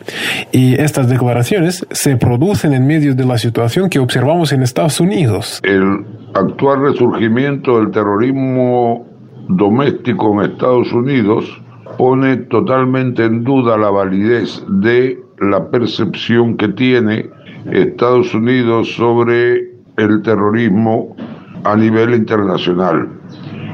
Es insostenible esta declaración del señor Pompeo y del gobierno norteamericano. Cuba no está implicada en vínculos con ninguna organización terrorista y por el contrario ha sido uno de los países que más ha sufrido el terrorismo, incluso desde el territorio norteamericano, donde andan impunemente y con total libertad todas aquellas personas que de alguna u otra manera han realizado acciones terroristas contra Cuba. Condenamos por ello esta acción por parte del gobierno norteamericano, considerándola totalmente ilegal y como parte de la guerra mediática enconada que se está desarrollando contra nuestra patria. Sí, gracias por su respuesta y mi última pregunta sería la siguiente. Y a su juicio, ¿qué se podría esperar de la futura administración Biden en relación a Cuba y América Latina en general? No cabe duda que la administración Biden va a tratar de reacomodar todo el andamiaje de penetración imperial en América Latina en la agenda de esta administración y particularmente en su Consejo de Seguridad Nacional.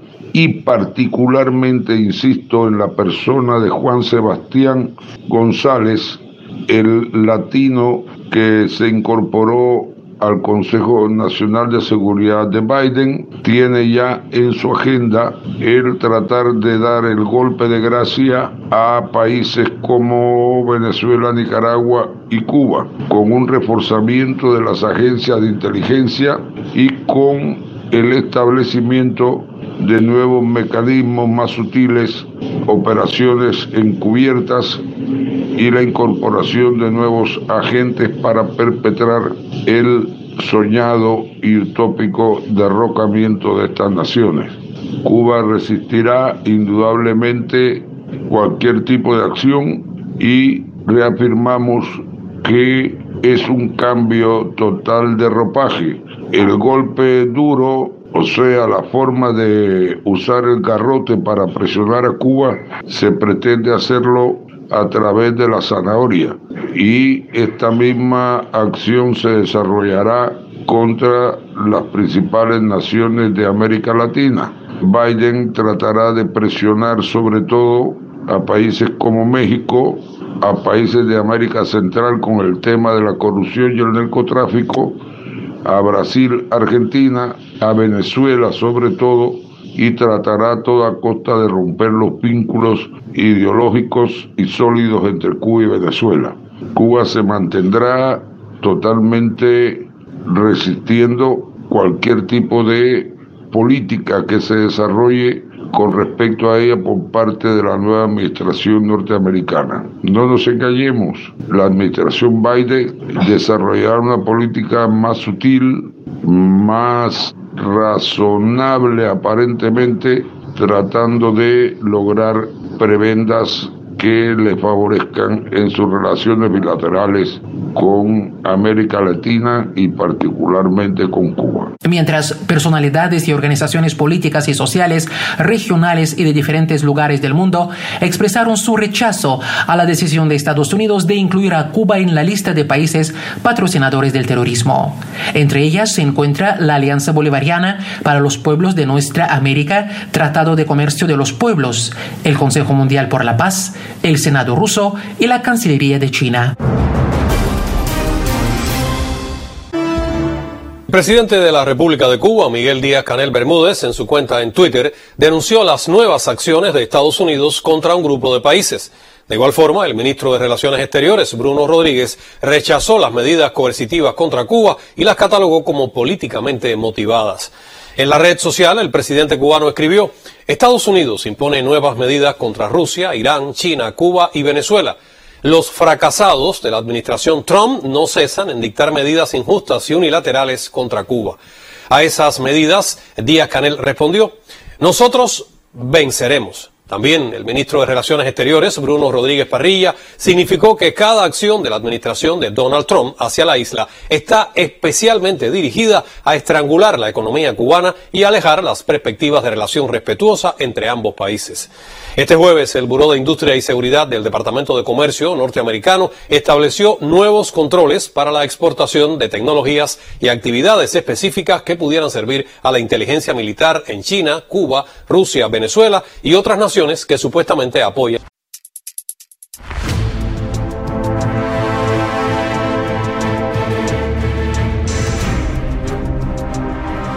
El tiempo está cerca.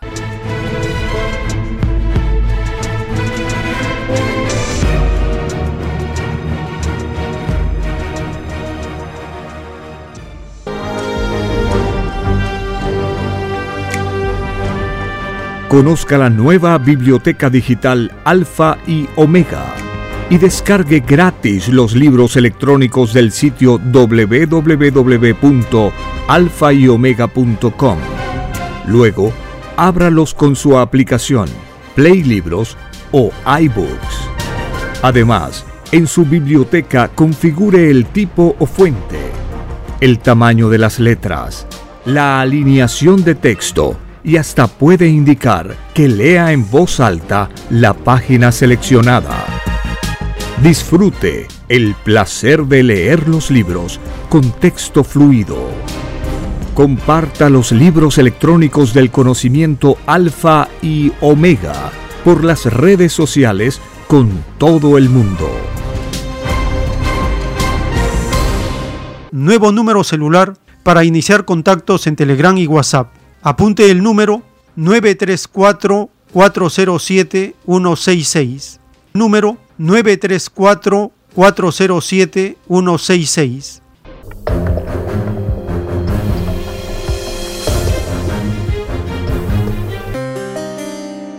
En el libro Lo que vendrá están escritos los títulos de los rollos del Cordero de Dios. El título 1053, los que creyeron más en la ciencia de la tierra, a la divina ley de la creación eterna del Padre, no entrarán al reino de los cielos. Los tales, al creer en una sola ciencia, empequeñecieron el poder divino de su propio Creador. Ningún ser pensante de todos los mundos del espacio que empequeñeció el poder del divino autor de los mismos, ninguno vuelve a entrar al reino de los cielos.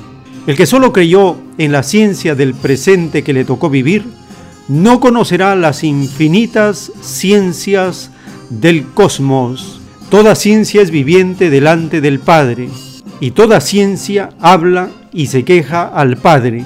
El que solo creyó en una sola ciencia, no tiene el concurso divino de las ciencias del infinito, cuando el Espíritu pide nacer de nuevo para conocer otras ciencias en otros mundos.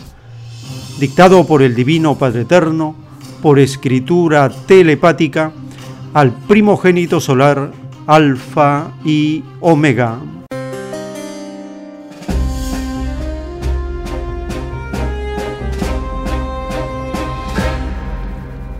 En los países socialistas el esfuerzo de la ciencia de vincularla con toda la sociedad para un desarrollo colectivo se nota en los esfuerzos que hace Cuba socialista cuando quiere que el conocimiento científico sirva para que la población tenga mejores condiciones de desarrollo a nivel general de la cultura del pueblo cubano. Compartimos una nota del sistema informativo de la televisión cubana con motivo del Día Nacional de la Ciencia en Cuba.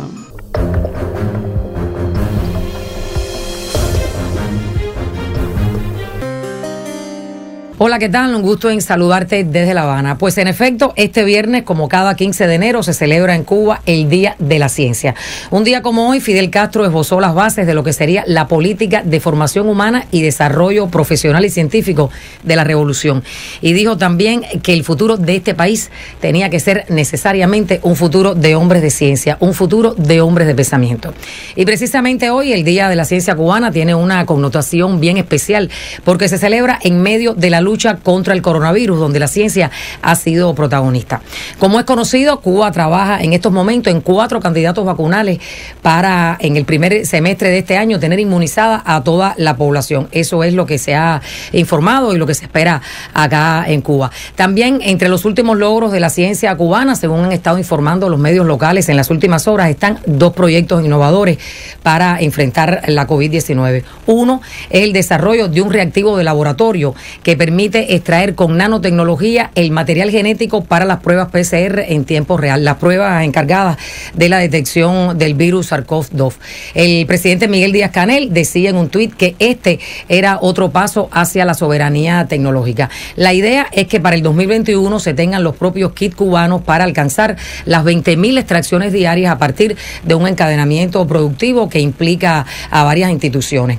Este, a este reactivo se suma un hisopo ya producido aquí en la isla para la toma de muestras y el medio de transporte de su recolección y traslado. El propósito es montar un sistema completo para el diagnóstico final del virus, o sea, producir todo lo que se requiere para el diagnóstico molecular y se espera que para el 2022 se tenga esa tecnología ya aquí en la isla. El otro, el otro proyecto es un tercer prototipo de ventilador pulmonar, una iniciativa que busca evitar el colapso de los servicios de terapia intensiva ante la ausencia de estos equipos. Se trata de un equipo de altas prestaciones que puede aplicarse en pacientes graves y críticos con la COVID-19 o que presentan otras complicaciones. Se ha informado que está prevista la terminación de los primeros prototipos en el mes de marzo y su introducción en el Sistema Nacional de Salud en el segundo semestre del año en curso. Entre lo más relevante de todos estos logros de la ciencia cubana está el hecho de que son innovaciones realizadas en medio del arreciamiento del bloqueo de los Estados Unidos contra Cuba, lo que para algunos es algo insólito.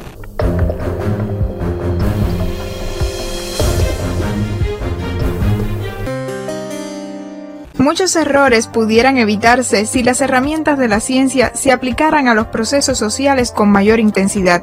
Observar, analizar, verificar datos, comprobar y cuestionar una y otra vez, más allá de métodos científicos, conformarían un estilo de vida en busca de mejores soluciones, sobre todo cuando hablamos de espacios interconectados. Uno de los elementos esenciales del desarrollo científico es el nivel de conexiones que tiene la ciencia con otras tareas de la sociedad. Si hay gente que piensa que cuando vas a evaluar el desarrollo científico, tú, lo importante es cantidad de científicos, cantidad de publicaciones.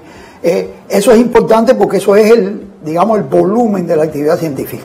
Pero en el mundo actual, tan importante como el volumen de la actividad científica son las conexiones de la actividad científica. Hasta qué punto esas actividades están conectadas con la economía, con la educación, construir conexiones entre la ciencia y otras funciones de la sociedad. En este contexto, las universidades y otros centros de investigación funcionan como catalizadores de desarrollo siempre y cuando los proyectos no queden engavetados ante las demandas colectivas. Se trata de fortalecer el vínculo universidad-empresa en todos los niveles.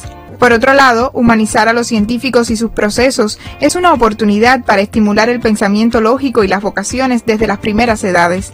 Es también un desafío para la comunicación. Comunicar la ciencia no es comunicar, no es solamente comunicar los resultados. No, tú tienes que comunicar el proceso por el que se llega a esos resultados. De manera de que la ciencia se, el pensamiento científico eh, se convierta cada vez más en un componente de la cultura general de Cuba que eso eh, funciona como antídoto de la improvisación, como antídoto de la, de la superstición, de las decisiones apresuradas sin pasarlos por el filtro de una comprobación. Cambios culturales que permitirán facilitar mecanismos ante los retos que nos acompañan. Cristela Aspillaga, Sistema Informativo de la Televisión Cubana. El tiempo está cerca. Para superar la crisis sanitaria del planeta, el Divino Padre Eterno nos revela en el libro Lo que vendrá el título 3619. En la prueba de la vida, la mayoría no tuvo disciplina en su diario vivir. La vida no fue planeada. El premio por disciplina es por segundo. Cada segundo representa una existencia de luz ganada. Los que prefirieron una vida con dispersión mental, nada ganaron, porque segundo por segundo, la extraña dispersión mental les dividió toda la obra realizada, escrito por el primogénito solar, Alfa y Omega.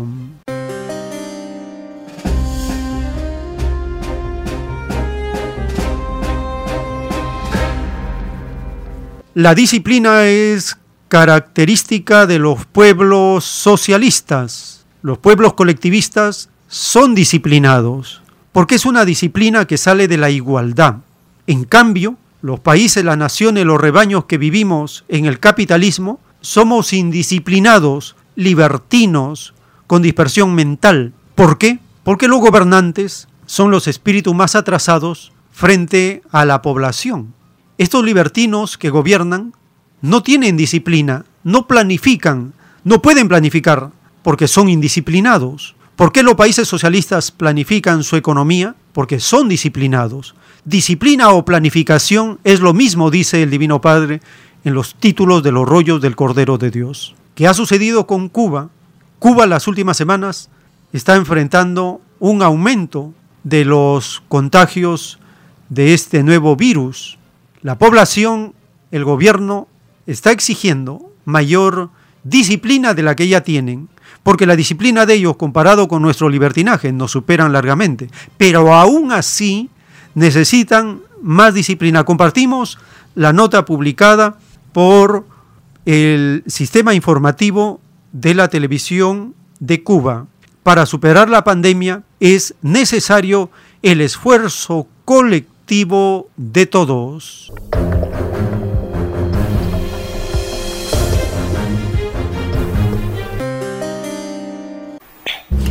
Buenas tardes. Iniciamos un año con expectativas bien altas para vencer de una vez y por todas a un virus que hizo cambiar todo proyecto en el 2020. Expectativas sí, porque es válido dejar atrás todo lo negativo, lo malo que puede pasar. Pero eso sí, teniendo en cuenta las experiencias vividas, las que cada día marcaron nuestro 2020, porque olvidar aquí es sinónimo de irresponsabilidad ciudadana y ya vemos hoy no fue la mejor decisión. Y eso, reconozcámoslo, pasó. Olvidamos toda esa limitación social, todo ese desarrollo individual. Nos creímos inmunes, nos confiamos. Tanto fue así que hoy volvemos desde algunas provincias a la fase 1 y 2 y en el caso de la capital a la fase de transmisión autóctona limitada. Entre tantas medidas, la suspensión de la rutina escolar nuevamente Quizás muchos niños, como Mauro, mi pequeño vecino, pregunte ¿por qué otra vez? O como Gino, mi hijo de 8 años, me preguntó justo anoche ¿por qué volvimos a lo mismo, mamá? Y toca explicarle a ellos que no fuimos precavidos, incumplimos normas higiénico-sanitarias, más que explicadas hasta el cansancio. Nos confiamos y toca ahora enmendar el error corregirnos. Nosotros ser más precavidos, más humildes a la hora de escuchar y hacer. Toca también a las instituciones hospitalarias perfeccionar el servicio ante posibles casos, atender, claro está, con celeridad, de manera organizada para que este paciente no tenga que esperar largas horas por su traslado. Desde el Consejo de Defensa Provincial en la capital, me consta, se exige a cada, a cada directivo, se cuestiona y se sanciona cada irresponsabilidad. Todo el mal trabajo que pueda ser detectado allí se analiza con rigor. Un ejemplo, la nula información en muchas ocasiones del resultado del PCR del quinto día a los viajeros. Por estos días, uno de los temas más criticados. Es una responsabilidad del área de salud llegar hasta ese paciente en aislamiento e informar su resultado, sea negativo o positivo. Hoy retrocedemos, sí, pero con experiencias vividas, con protocolos de tratamientos avalados por meses, meses de investigaciones sin, sin, dormir de muchos especialistas científicos. No caminamos en penumbra como al inicio de esta pandemia, recuerdan, en marzo pasado, y es desde esa experiencia donde debemos retomar toda medida higiénico-sanitaria, todo cuidado para frenar la propagación de la COVID-19. Recuerde que esto es Comentar Cuba, un espacio que solo pretende hacer de esta, nuestra isla, un mejor país. Excelente viernes, excelente fin de semana. El tiempo está cerca. En las conversaciones telepáticas del Divino Padre Eterno con el primogénito solar, le revela la justicia que viene para los rebaños, empezando con el rebaño de Chile. Sé, hijito, que en tu rebaño Chile muchos son torturados por tener ideales. De verdad te digo que los verdugos tienen las horas contadas. Maldecirán el haber nacido. Basta golpear tan solo un instante a otro y no se entra al reino de los cielos. De verdad os digo que del rebaño chileno nace la luz, nace lo que todos pidieron en el reino de los cielos. De una nación humilde y atropellada por el llamado militarismo, el Padre Jehová da a conocer al mundo la nueva doctrina, escrito por el primogénito solar Alfa y Omega.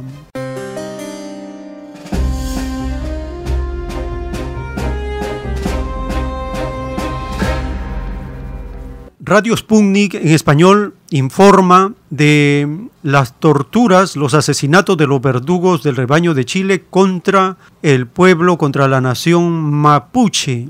Escuchemos este informe.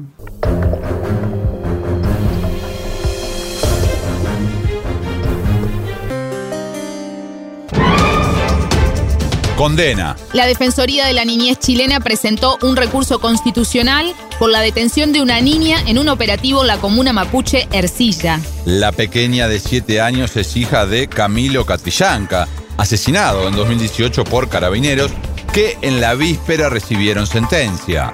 La niña, su madre y su abuela se dirigían al tribunal a escuchar el veredicto cuando comenzó el allanamiento y fueron detenidas. Ahora ya están en libertad. El líder mapuche Aucán Wilcamán, encargado de Relaciones Internacionales del Consejo de Todas las Tierras, habló con En órbita sobre la situación.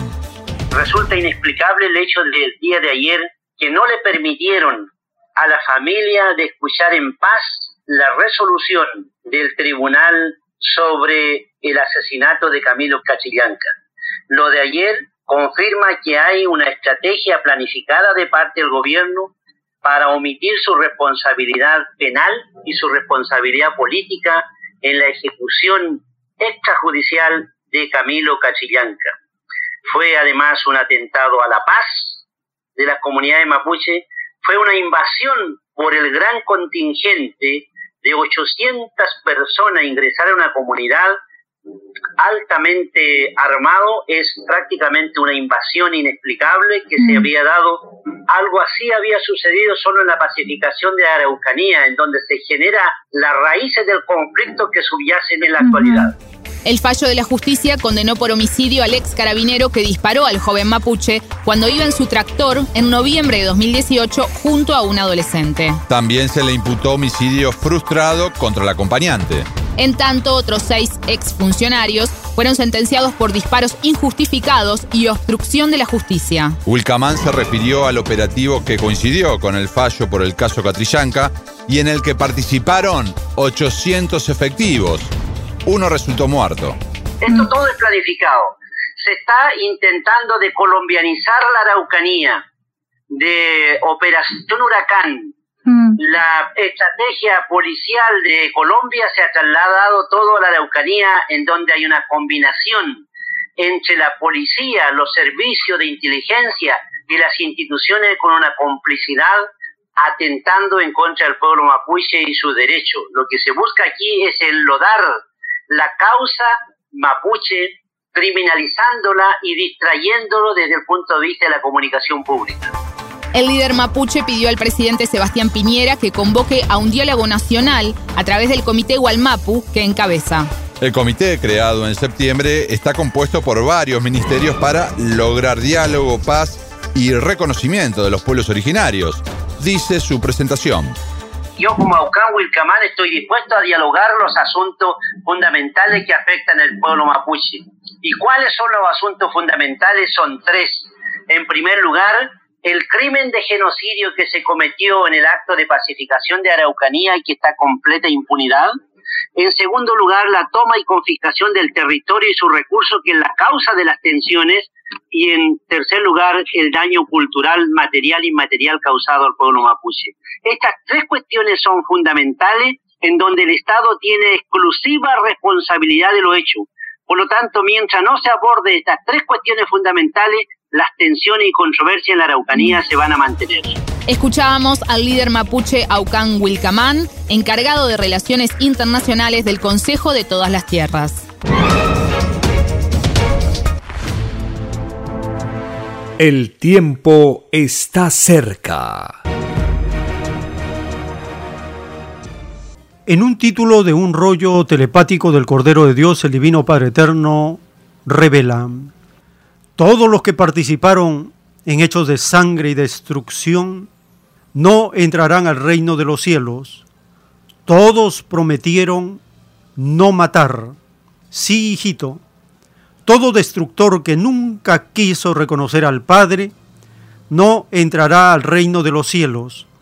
En tu rebaño Chile, los llamados ricos trataron de hundir a mis humildes. Estos demonios que solo sirven al oro nada saben de filosofías. Todas las filosofías fueron pedidas por todos los espíritus y ser probadas en la vida. El mismo capitalismo pidió ser probado, mas esta filosofía no era ni es del agrado del Padre Jehová, escrito por el primogénito solar, Alfa y Omega.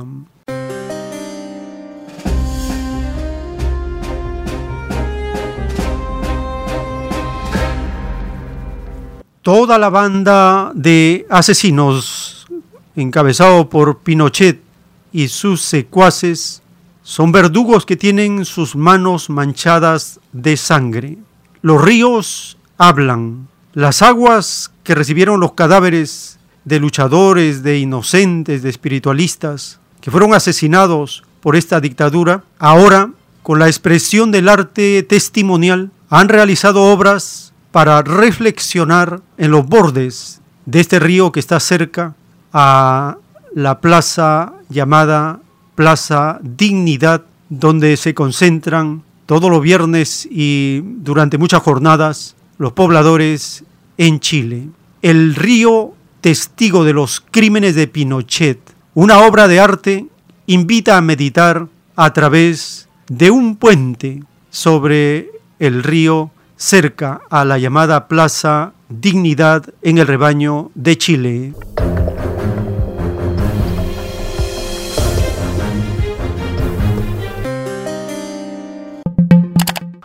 Hace más de 50 años, el emblemático río Mapocho, que recorre de este a oeste Santiago de Chile, funcionó como el sangriento escenario de numerosas ejecuciones acometidas a manos de militares durante la dictadura de Augusto Pinochet.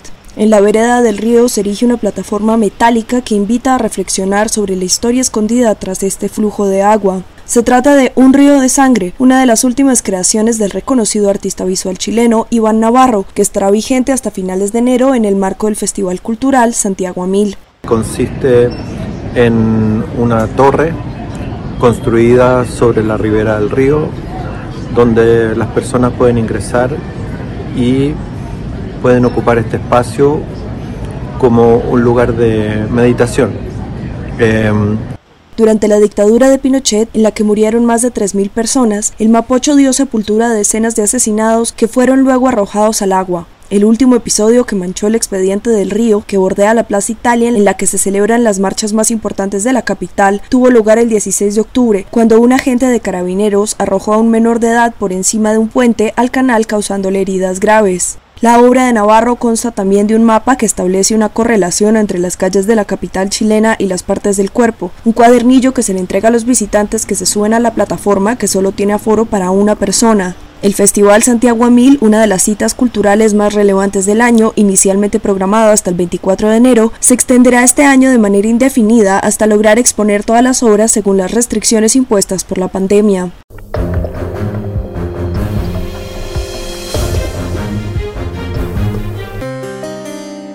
Carabineros de Chile emplearon cañones de agua y gas lacrimógeno para dispersar una nueva protesta en la capital. Pese a los esfuerzos de los antidisturbios, los manifestantes consiguieron bloquear el tráfico. También atacaron a los uniformados arrojando objetos contundentes. Centenares de manifestantes con pancartas antifascistas denunciaban estos hechos violentos el pasado 13 de enero. Además, exigían la liberación de todos los detenidos durante las marchas antigubernamentales desde el año pasado y la dimisión del presidente Piñera. Los disturbios cobraron fuerza después de que esta semana un miembro de un grupo ultraderechista disparara con balas de goma contra uno de los protestantes. Identificado como Roberto Belmar, fue detenido por la policía y acusado por delitos de amenaza y desorden público. El tiempo está cerca.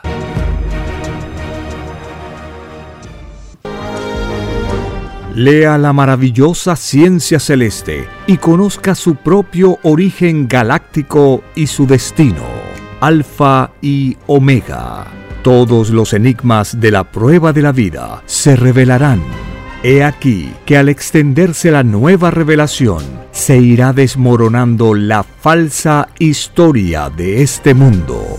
La tercera doctrina es una colosal escritura telepática, realizada en miles de planos o rollos, dictada por el Padre Eterno, al primogénito solar Alfa y Omega. Conozca la nueva biblioteca digital y descargue gratis los libros electrónicos del sitio www.alfayomega.com. Lea la nueva revelación que une la fe ilustrada con las leyes sociales y el cosmos infinito.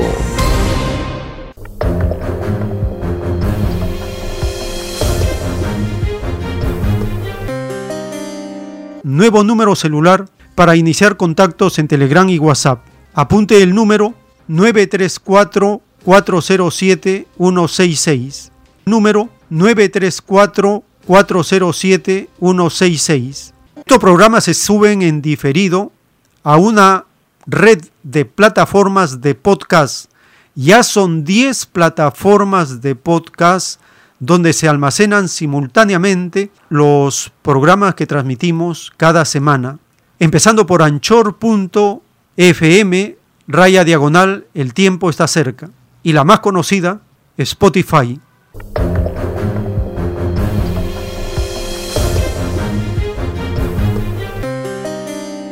Lo más importante de todo es que puedan visitar el sitio multiidiomas www.alfayomega.com. En este sitio tenemos todos los libros en formato PDF, 306 rollos publicados en libros en PDF y también en el formato IPAP. Es un formato adecuado para los teléfonos celulares, para estos dispositivos de libros electrónicos, las tablets, laptop, computadoras, todo en formato digital. Con un clic en la imagen del libro o en el botón que dice descargar, se bajan los archivos en PDF y IPAP, lo almacena en su disco duro y en cualquier momento sin usar internet puede leer, repasar estos libros digitales de la ciencia celeste y está también la voz del autor de la doctrina del Cordero de Dios en MP3. Hay 64 copias de los rollos telepáticos al tamaño original, todos los artículos, están los libros en inglés, las primeras publicaciones en francés, portugués, alemán, chino, ruso, árabe, nepalí, italiano, etc. Así se cumple, así se vive la profecía de la doctrina del Cordero de Dios. Se va avanzando en la publicación y la traducción de la doctrina a los idiomas más hablados de la tierra.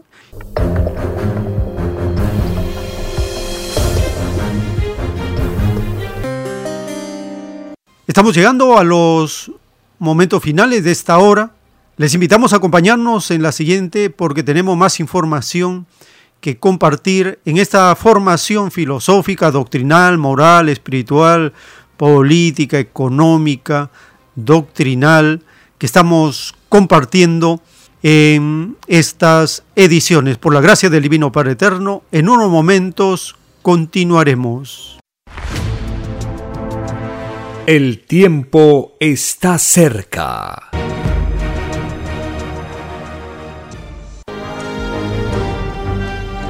Una nueva doctrina con nueva moral escrita por el primogénito solar, Alfa y Omega, se extiende por el mundo.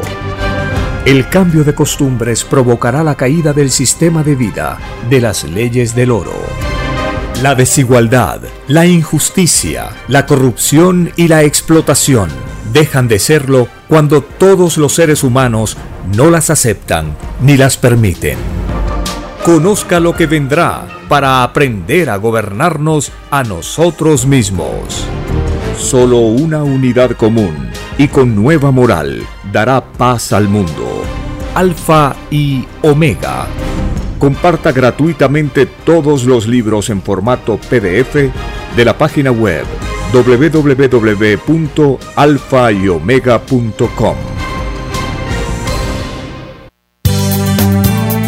Es Radio Cielo una nueva era de la radio en el Perú. Programación de avanzada para todos. Es Radio Cielo. El mejor anhelo de tu vida. Es Radio Cielo.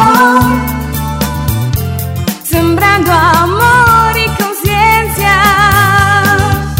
Es Radio Cielo Ahora, tu radio favorita, Cielo, llega a todo el mundo. Visítanos e interactúa con todos tus conductores de la variedad de programas que ofrece tu radio Cielo. Radio Cielo en la red. Ingresa a la www.radiocielo.com.pe y desde tu teléfono móvil, interactúa con nosotros. Radio Cielo, a la vanguardia de la tecnología. Te- te- tecnología. Ci- Cielo.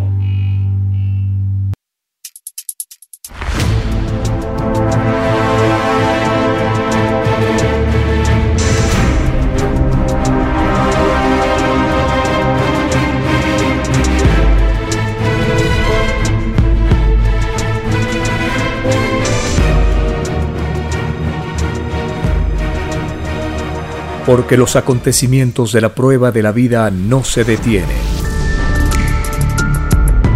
Porque todo tiene un principio, un desarrollo y un fin. Estamos compartiendo.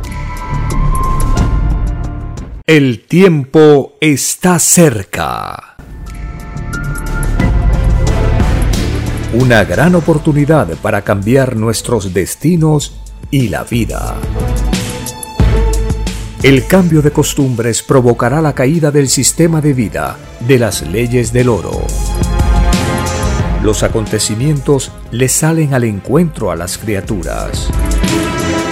Una nueva revelación, escrita por el primogénito solar, Alfa y Omega, se extiende por el mundo. Ciencia celeste, nueva moral, filosofía común, justicia divina. El tiempo está cerca.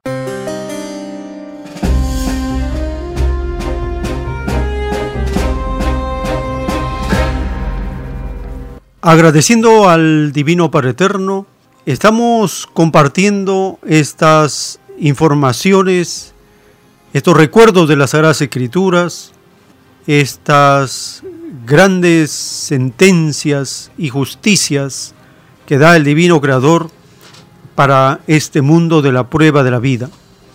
Tal como lo prometió el Hijo de Dios cuando vino a la tierra, a enseñar una nueva forma de vivir, una filosofía de amor común, cuando Él dijo, os enviaré un consolador, el consolador les hablará del pecado, la justicia y el juicio. El consolador les anunciará las cosas que habrán de venir. Tal como Cristo lo prometió, se cumple en la doctrina del Cordero de Dios. La doctrina nos anuncia lo que vendrá, los acontecimientos que vivimos y que las generaciones sucesivas también las irán conociendo. Para nuestro tiempo, en un plano celeste del Cordero de Dios, el Divino Padre Eterno nos explica por primera vez cómo es la triceptación del ángulo recto de 90 grados. Dice el Divino Padre Eterno.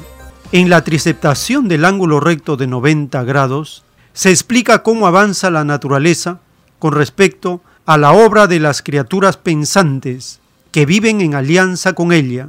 Si la obra concluye mal, la naturaleza también se expresa mal, sus elementos se enojan y los climas empeoran. Esta relación entre criatura pensante y naturaleza la puede ya apreciar el mundo. Los elementos y los climas no se comportan como se comportaban en el pasado. El desvirtuamiento de la humanidad ha ido en aumento y en paralelo a ello lo hacen los climas malos, un ejemplo innegable de muda justicia. El fin de un planeta malo es catastrófico, cuando la moral de los seres que lo habitan es también catastrófico. Lo malo rompe la alianza de progreso entre materia y espíritu. escrito por el primogénito solar Alfa y Omega.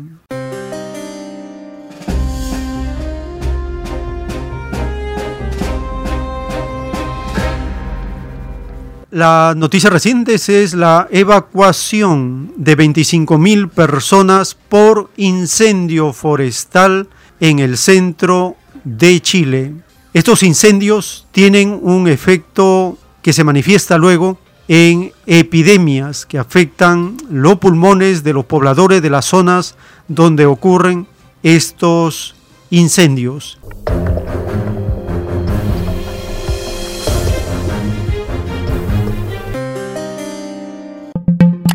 Un gran incendio forestal en la región de Valparaíso, en la costa central de Chile, obligó a evacuar de manera preventiva a 25.000 personas luego de que las llamas consumieran al menos seis casas y las autoridades anticiparan la posible propagación del fuego a otras zonas. La Oficina Nacional de Emergencias identificó cuatro focos simultáneos que afectan principalmente a la comuna de Quilpué, 110 kilómetros al noroeste de la capital, y que ya han quemado cerca de 300 hectáreas de bosque. Según explicaron las autoridades, la rápida propagación se debe al llamado factor 30-30-30, es decir, más de 30 grados de temperatura, menos de un 30% de humedad en el ambiente y vientos que superan los 30 kilómetros por hora. El primer foco fue denunciado la noche del jueves por vecinos de Quilpué y las llamas alcanzaron tal magnitud que la columna de humo era visible este viernes desde Santiago. El Ministerio Público abrió una investigación sobre el fuego minutos después de que el director de la Corporación Nacional Forestal, Rodrigo Munita, indicó en rueda de prensa que tienen la más absoluta convicción de que es un incendio intencional. Según Greenpeace, Chile, que cada verano sufre numerosos incendios, vive su peor sequía en seis décadas, con el 76% de su territorio afectado por la falta de agua. Entre julio de 2019 y junio de 2020, cerca de 102.000 hectáreas se vieron afectadas por 8.125 incendios, de los cuales más de 3.500 fueron intencionados. El tiempo está cerca. El desvirtuamiento de la humanidad ha ido en aumento y en paralelo a ello lo hacen los climas malos, un ejemplo innegable de muda justicia. El fin de un planeta malo es catastrófico, cuando la moral de los seres que lo habitan es también catastrófico escrito por el primogénito solar Alfa y Omega.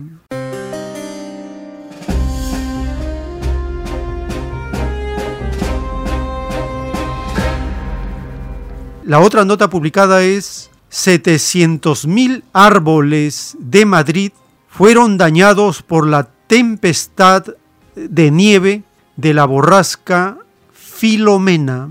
En el video se observa el desastre provocado en pocas horas, pocos días, en Madrid, 700.000 árboles dañados.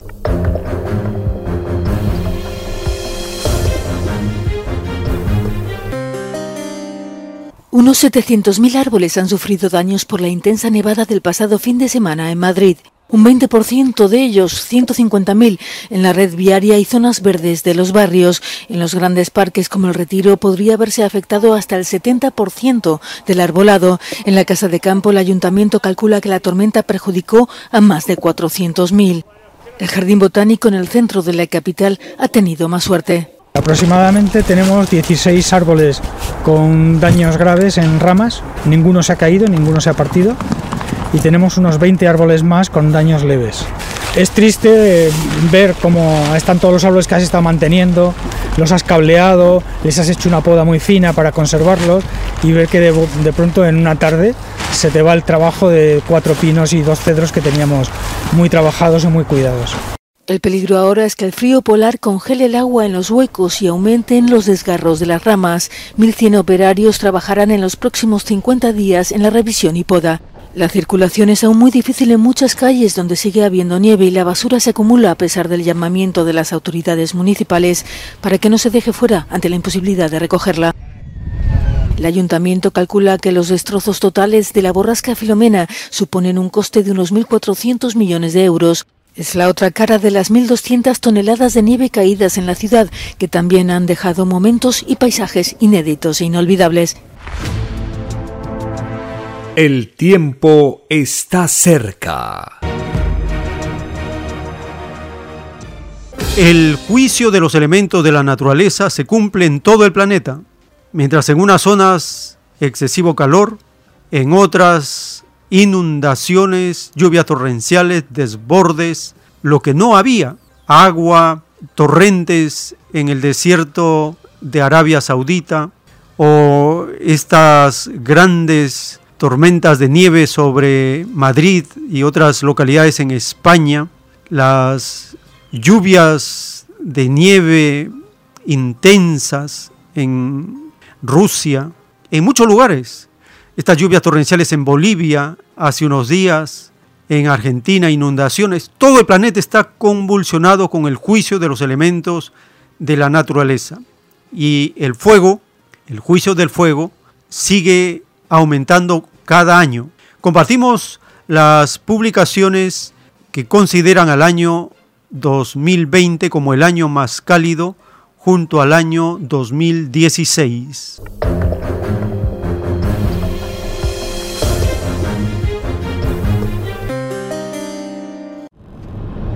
Los devastadores incendios de Australia empezaron el año más caluroso jamás registrado, según un informe de la NASA. 2020 ha superado a 2016 como el año con las temperaturas más altas del planeta, aunque por una pequeña diferencia dentro del margen de error. La media fue un grado centígrado superior al promedio del periodo 1951-1980, empleado como referencia.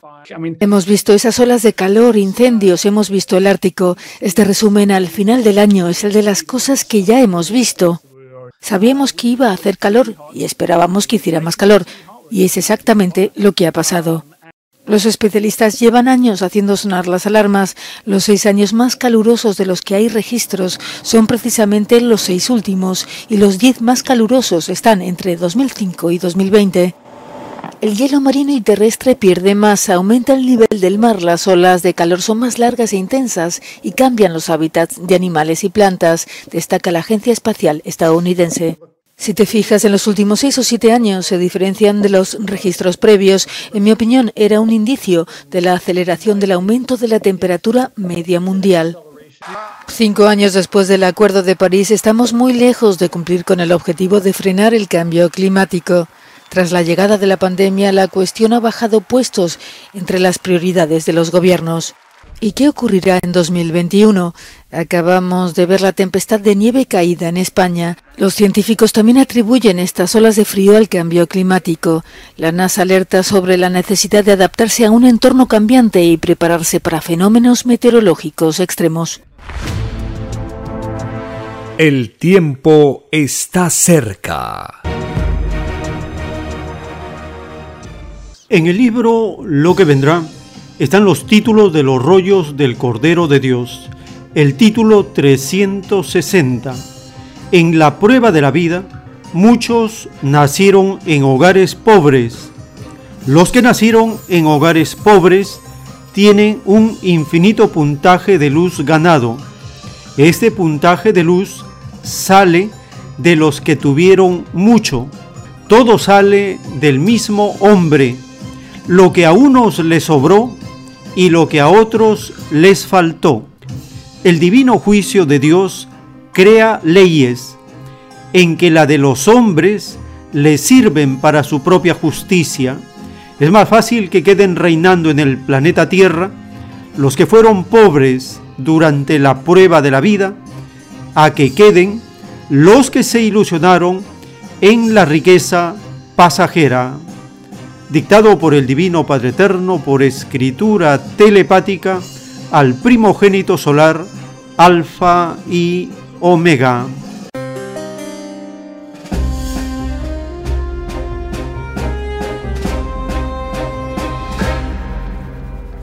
Paralelamente al juicio de los elementos de la naturaleza contra las criaturas, se cumple también la justicia del Divino Padre en las propias leyes humanas.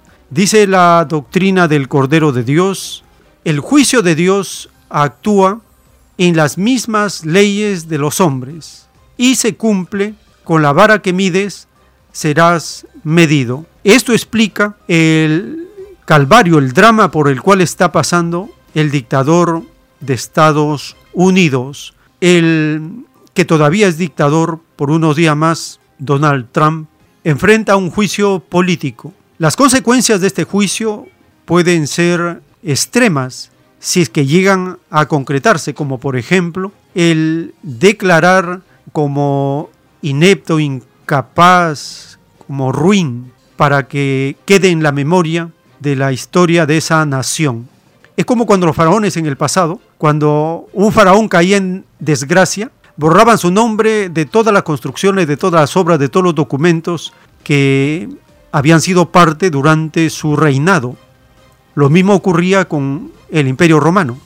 Si alguien caía en desgracia en el Imperio Romano, borraban el nombre de ese funcionario. Ese es el riesgo que puede correr el actual dictador de Estados Unidos, que su nombre sea borrado de todo lo que hizo en este periodo.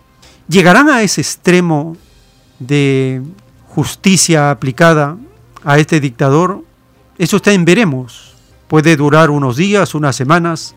Todo depende de la cantidad de dinero que se muevan para comprar jueces, senadores, representantes de las instituciones de la cabeza de la bestia apocalíptica en Estados Unidos.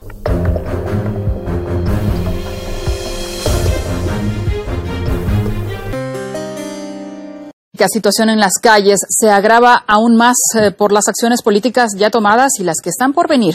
Hablamos de la incertidumbre en torno al juicio político contra Trump, iniciado por los demócratas en vísperas de la expiración de su mandato. Al dar luz verde al proceso, la Cámara de Representantes ahora le toca al Senado decidir. El problema es que los legisladores van contra reloj.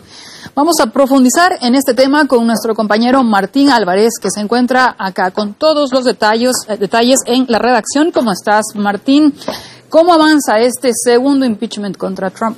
Hola Xavi, hola a todos. Exactamente, se viene una semana que promete ser tormentosa desde el punto de vista político y social en Estados Unidos, con protestas en todo el país, la inauguración de Joe Biden y también el juicio político a Donald Trump. Donald Trump va a ser el primer presidente en la historia de Estados Unidos en ser sometido a dos impeachments y aquí lo vemos, ya tuvo una aprobación por parte de la Cámara de Representantes que lo acusó al líder republicano de incitación a la insurrección ahora pasa al Senado, pero aquí lo importante es remarcar que por primera vez en la historia tantos congresistas votan en contra de un mandatario de su propio partido político en un juicio de destitución. Estamos hablando de que 10 congresistas republicanos votaron a favor de que se dé este juicio político contra Trump. Incluso la atención es tan grande, Xavi, que uno de ellos, Peter Mayer, ya se ha planteado que se va a comprar un chaleco antibalas para estar más protegido. Como lo planteamos, ahora todo es una interrogante porque hay que ver qué termina sucediendo en el Senado,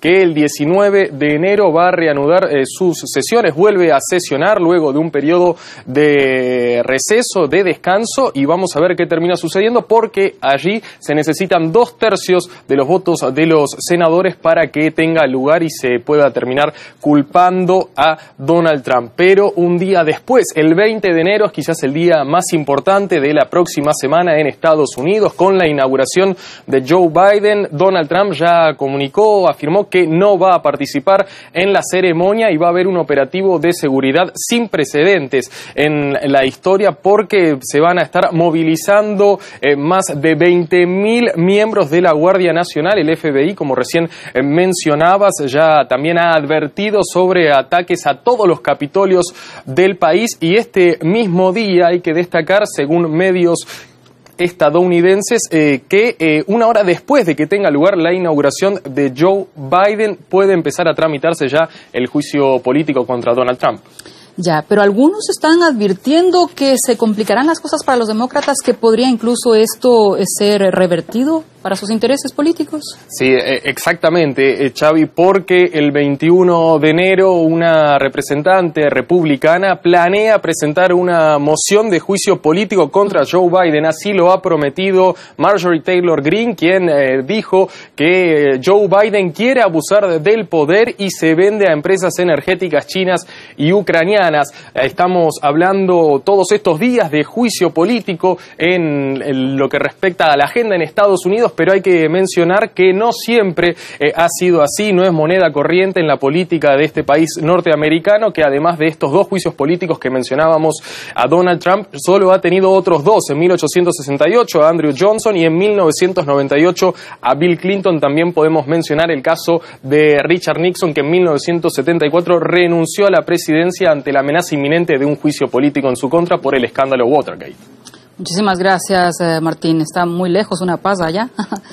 El analista internacional Sergio Castaño Riaño señala que ahora Trump está cosechando los resultados de su política. Destaca que la situación para el presidente saliente se agrava por el hecho de que los demócratas llegan a controlar las cámaras del Congreso. La situación no va a cambiar mucho, sí que este impeachment pues, supone un castigo para Donald Trump, pero que quizá llegue tarde, porque han sido cuatro años en los que Donald Trump ha estado tomando decisiones que en muchos casos han ido contra el sentido común, que han implicado cambios profundos dentro de Estados Unidos, pero que también han salpicado a la política internacional y no ha habido ninguna manera de poder frenar a Donald Trump.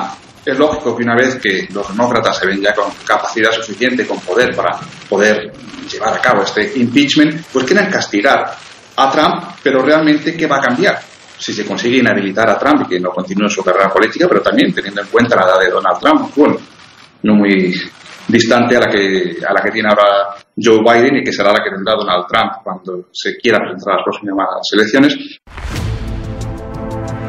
El tiempo está cerca. En el libro Lo que vendrá están los títulos de los rollos telepáticos del Cordero de Dios. El título 488. El Hijo de Dios juzgará con fuego devorador a los que se tentaron en el uso de la fuerza. Muchas naciones quedarán en estado de sitio por orden divina del Hijo de Dios. Será en donde hubo torturas, matanzas, fascismo, atropellos a los sexos, atropellos a los divinos mandamientos de Dios. Así como los hombres inventaron el extraño estado de sitio, así también el Hijo de Dios lo dictará en contra de los que aprobaron tan extraño mandato de atropello. Los llamados fascistas serán quemados por el Hijo de Dios y no morirán. La sensación de ser quemados es poco menos que eterna. Los que usaron uniformes y armas estarán llenos de pavor en el llorar y crujir de dientes. La ira del Hijo de Dios se deberá a que nadie pidió a Dios el tentarse en el uso de la fuerza en ninguna forma imaginable, porque todos sabían que quienes se valían de la fuerza no volvían a entrar al reino de los cielos, dictado por el Divino Padre Eterno, escrito por el primogénito solar, Alfa y Omega.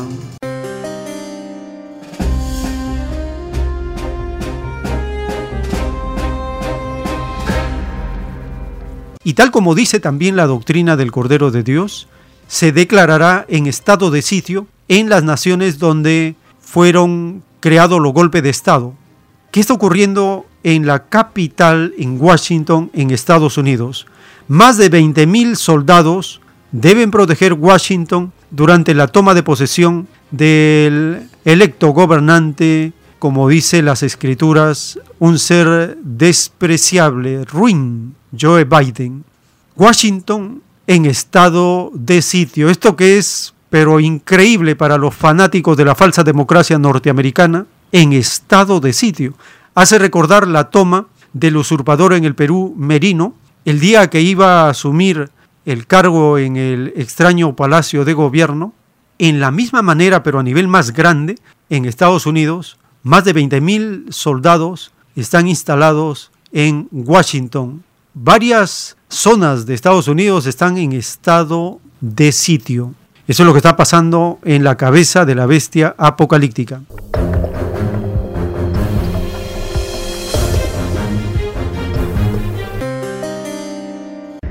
Prohibido el paso. Ese es el mensaje que rodea al Capitolio. Soldados de la Guardia Nacional han tomado los alrededores.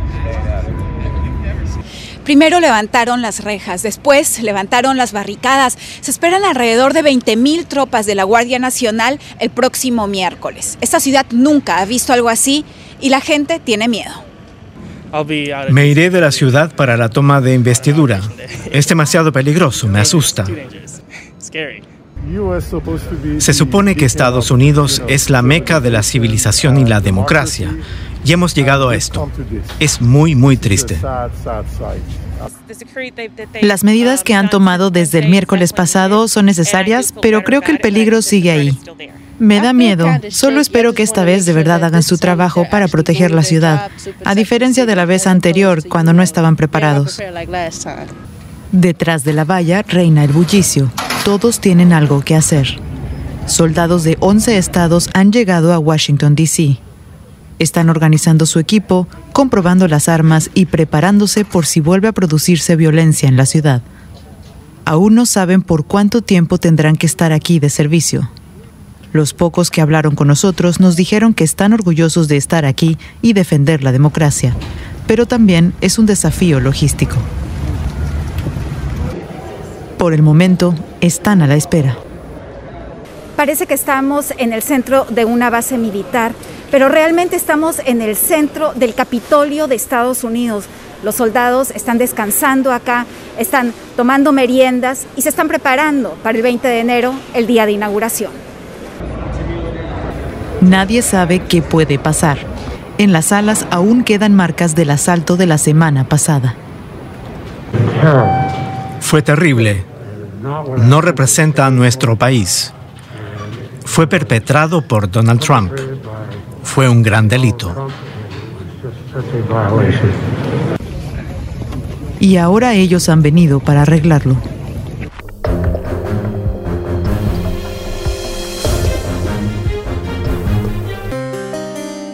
Mucho movimiento en los últimos días de la presidencia de Donald Trump. Miles de soldados han sido desplegados en Washington para reforzar la seguridad en la toma de posesión de Joe Biden el próximo miércoles. El impeachment o juicio político contra Trump no tiene aún fecha fijada. Se espera que comience después de ese día. El líder de la mayoría republicana, Mitch McConnell, está diciendo a los senadores de su partido que la decisión de condenarlo o no por el asalto al Capitolio será un voto de conciencia. Movimiento también en el equipo del todavía presidente con una nueva dimisión a raíz de ese ataque a las instituciones. La de Alex Azar, secretario de Sanidad, una presencia habitual de los últimos tiempos en las ruedas de prensa sobre la pandemia. Y cinco días antes de la llegada de Biden, opuesto a la pena de muerte, los medios informan de la decimotercera ejecución federal en seis meses. Una cifra no vista durante la legislatura de un presidente estadounidense en los últimos 120 años.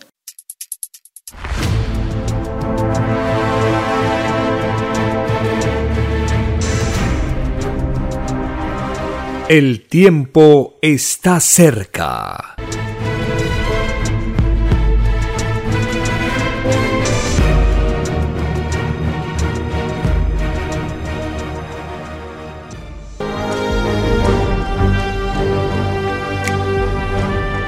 Conozca la nueva biblioteca digital Alfa y Omega y descargue gratis los libros electrónicos del sitio www.alfayomega.com. Luego, ábralos con su aplicación Play Libros o iBooks. Además, en su biblioteca configure el tipo o fuente, el tamaño de las letras, la alineación de texto y hasta puede indicar que lea en voz alta la página seleccionada. Disfrute el placer de leer los libros con texto fluido. Comparta los libros electrónicos del conocimiento alfa y omega por las redes sociales con todo el mundo.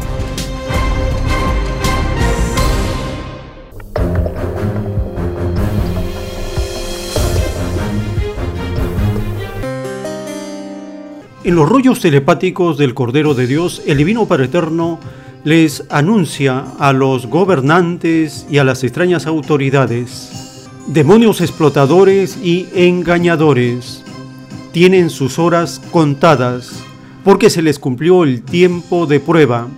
Ahora cosecharán lo que sembraron, dolor, miseria, división, escándalos, engaños, hipocresía, traición, asesinatos, con la misma vara con que midieron a otros, así serán ellos medidos. Así como dividieron a otros, así serán ellos divididos entre la luz y las tinieblas. De verdad os digo, falsos guías de pueblos, que sobre vosotros caerá hasta la última gota de sangre que fue derramada por vuestra culpa. Hipócritas, malditos políticos, engañadores del pueblo, maldecidos seréis por toda generación. Más os valdría no haber gobernado dividiendo a mis hijos. Solo Satanás divide y se divide a sí mismo. Vuestro fruto es el desconcierto, la tragedia, la guerra civil, porque servís a dos señores, a dos filosofías, y no se puede servir a dos señores, porque os dividís y dividís a otros. Ningún espíritu dividido entrará al reino de los cielos. Servisteis al engaño y creísteis servir a Dios. Os hicisteis llamar cristianos y jamás nunca gobernasteis por las escrituras. ¿En qué quedó vuestra promesa hecha en el reino de que lo del Padre estaba por sobre todas las cosas? Sentencias dictadas por el Divino Padre Eterno, escritas por el primogénito solar, Alfa y Omega.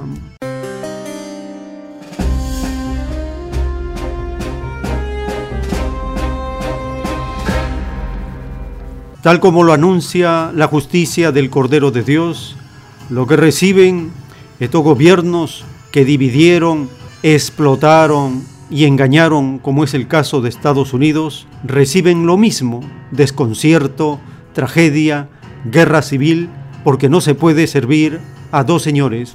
Compartimos el análisis del sistema informativo de la televisión de Cuba, de la insólita medida de fuerza asumida en Washington ante la asunción del nuevo extraño gobernante Joe Biden.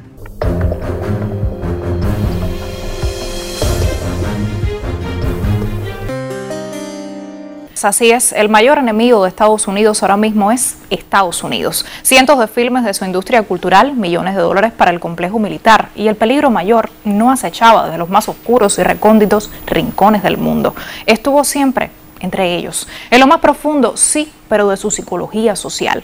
Y está la costumbre de quedarse con la versión de la realidad que inventaron, que todavía hoy, con más de 20.000 soldados de la Guardia Nacional movilizados en Washington, barrios enteros atrincherados y el FBI comunicando que hay que mantener la alerta nacional durante la próxima semana ante la posible violencia de extremistas pro-Trump, la pose política del establishment se rehúsa a dejar de ser, porque como el show, eso también continúa.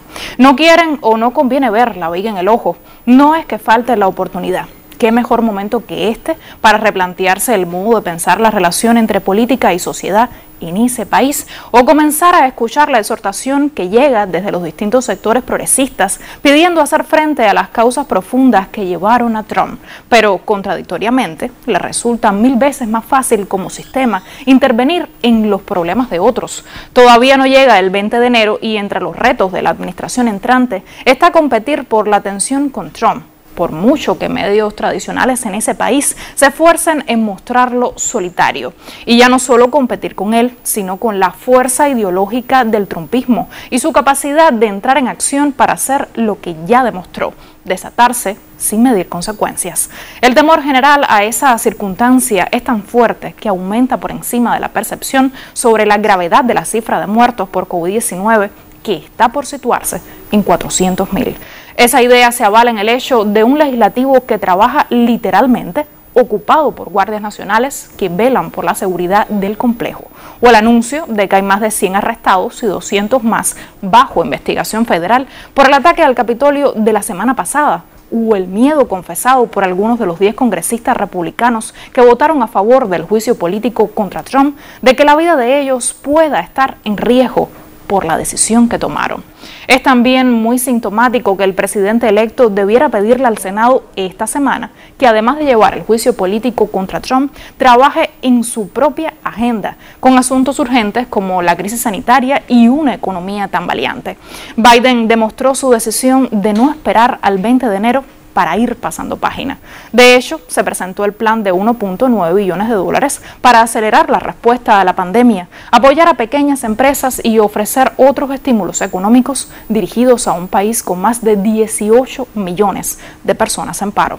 Se espera que el documento cuente con la ayuda de los demócratas que ahora controlan ambas cámaras en el Congreso, pero el camino está lejos de parecer lo relativamente fácil que podría resultar en otros tiempos. Ya no se trata solo de las famosas proporciones en el legislativo, lo más difícil queda justo afuera, en las calles, donde el trumpismo no cede. En todo caso, se esfuerza por ampliar el plató y el shock social. Los festejos de la nueva administración para el 20 de enero, con invitados como Jennifer López y Lady Gaga, quien pudiera cantar el himno nacional en la toma de posesión, según medios locales, denotan un esfuerzo por apelar a ese nuevo comienzo, con apoyos que nadie puede dejar de notar, porque, sencillamente, mueven millones. Pero las formas no deben desviar la atención del contenido. El regreso a la normalidad pre-Trump será la solución mágica? No condujo aquella normalidad a este estado de cosas. Así terminamos. El tiempo está cerca. En el libro Lo que vendrá están los títulos de los rollos del Cordero de Dios. El título 1073. Los acontecimientos bíblicos prometidos al mundo ocurrirán en el oriente. Este hemisferio posee una más elevada moral. El llamado hemisferio occidental es inmoral, porque el extraño apego al oro le creó una extraña moral. El Divino Padre Jehová, en su divino libre albedrío, escoge la más elevada moralidad. Muchos demonios del extraño sistema de vida del oro llamado capitalismo, ocultaron al occidente la existencia de tan elevada moral.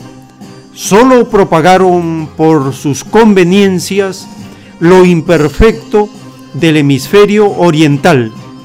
Fueron hipócritas porque callaron una parte de la verdad.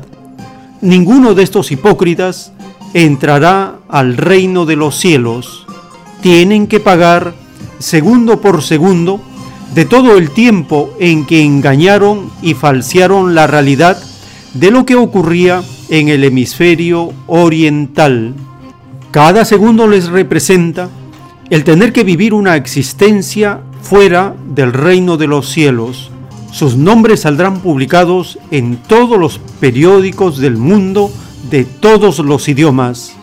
Serán avergonzados y acusados de complicidad en el atraso de progreso del hemisferio occidental. Muchos se suicidarán para escapar a la vergüenza, mas si mil veces se suicidan, mil veces serán resucitados. Ninguno que complotó en este mundo, ninguno escapará al castigo eterno.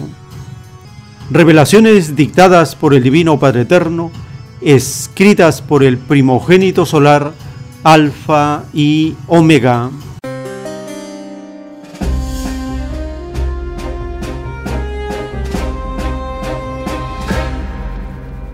Después de ocho meses ha fallecido una persona por COVID en China. Esto ha motivado que se hagan pruebas a los nueve millones de habitantes de esa zona y con la disciplina colectiva van a derrotar nuevamente a este atentado, porque todo virus es un atentado contra la persona, contra la comunidad, contra un rebaño. Es un atentado, es una guerra bacteriológica iniciada por Estados Unidos, pero se le ha vuelto contra Estados Unidos. Con la vara que mides, serás medido. Hay que tener en cuenta que ya estamos en pleno juicio de Dios. La doctrina del Cordero de Dios nos dice que debemos considerar esa revelación de la justicia divina en este tiempo. Solo leyendo la doctrina podemos considerar esta variable del llorar y crujir de dientes, la muda justicia de los elementos de la naturaleza, el juicio intelectual, el juicio moral, todas las etapas de la justicia divina van en forma progresiva ocurriendo.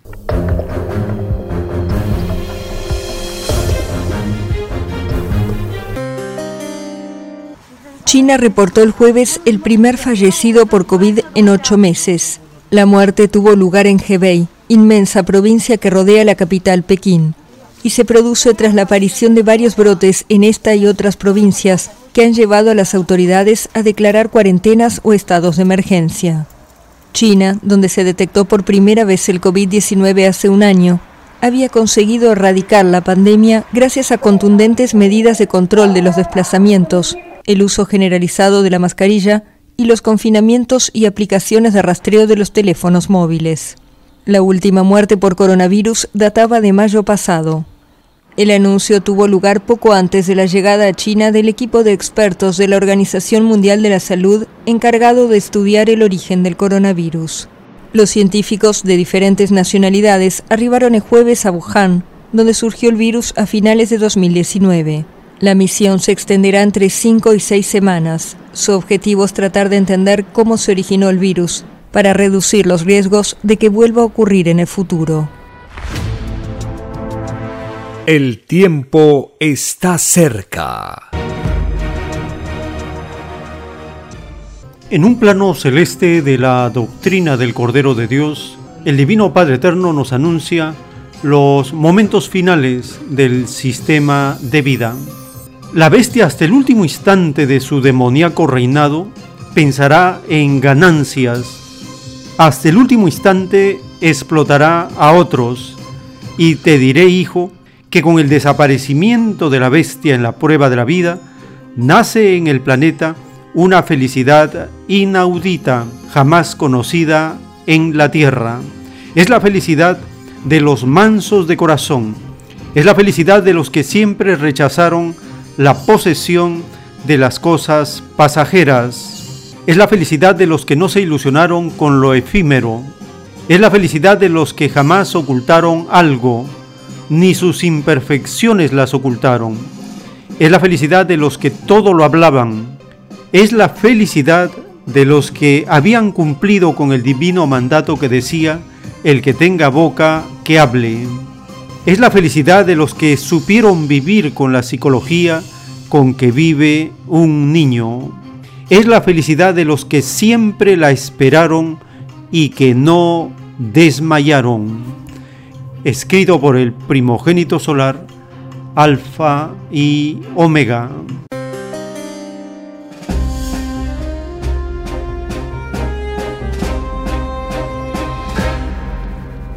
Compartimos la edición de un episodio de Kaiser Report en español. Nos hablan en este segmento de la destrucción del sistema capitalista y cómo los sostenedores de este sistema piensan seguir obteniendo ganancias aún con la propia destrucción de su propia nación.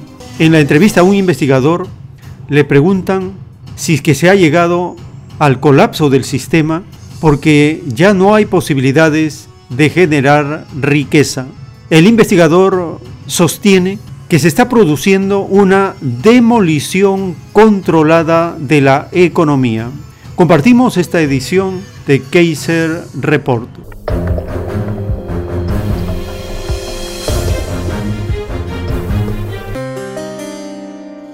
Hola, soy Max Kaiser. Si no recuerdo mal, Karl Marx llegó a decir que el capitalismo acabaría vendiendo la cuerda con la que se ahorcaría.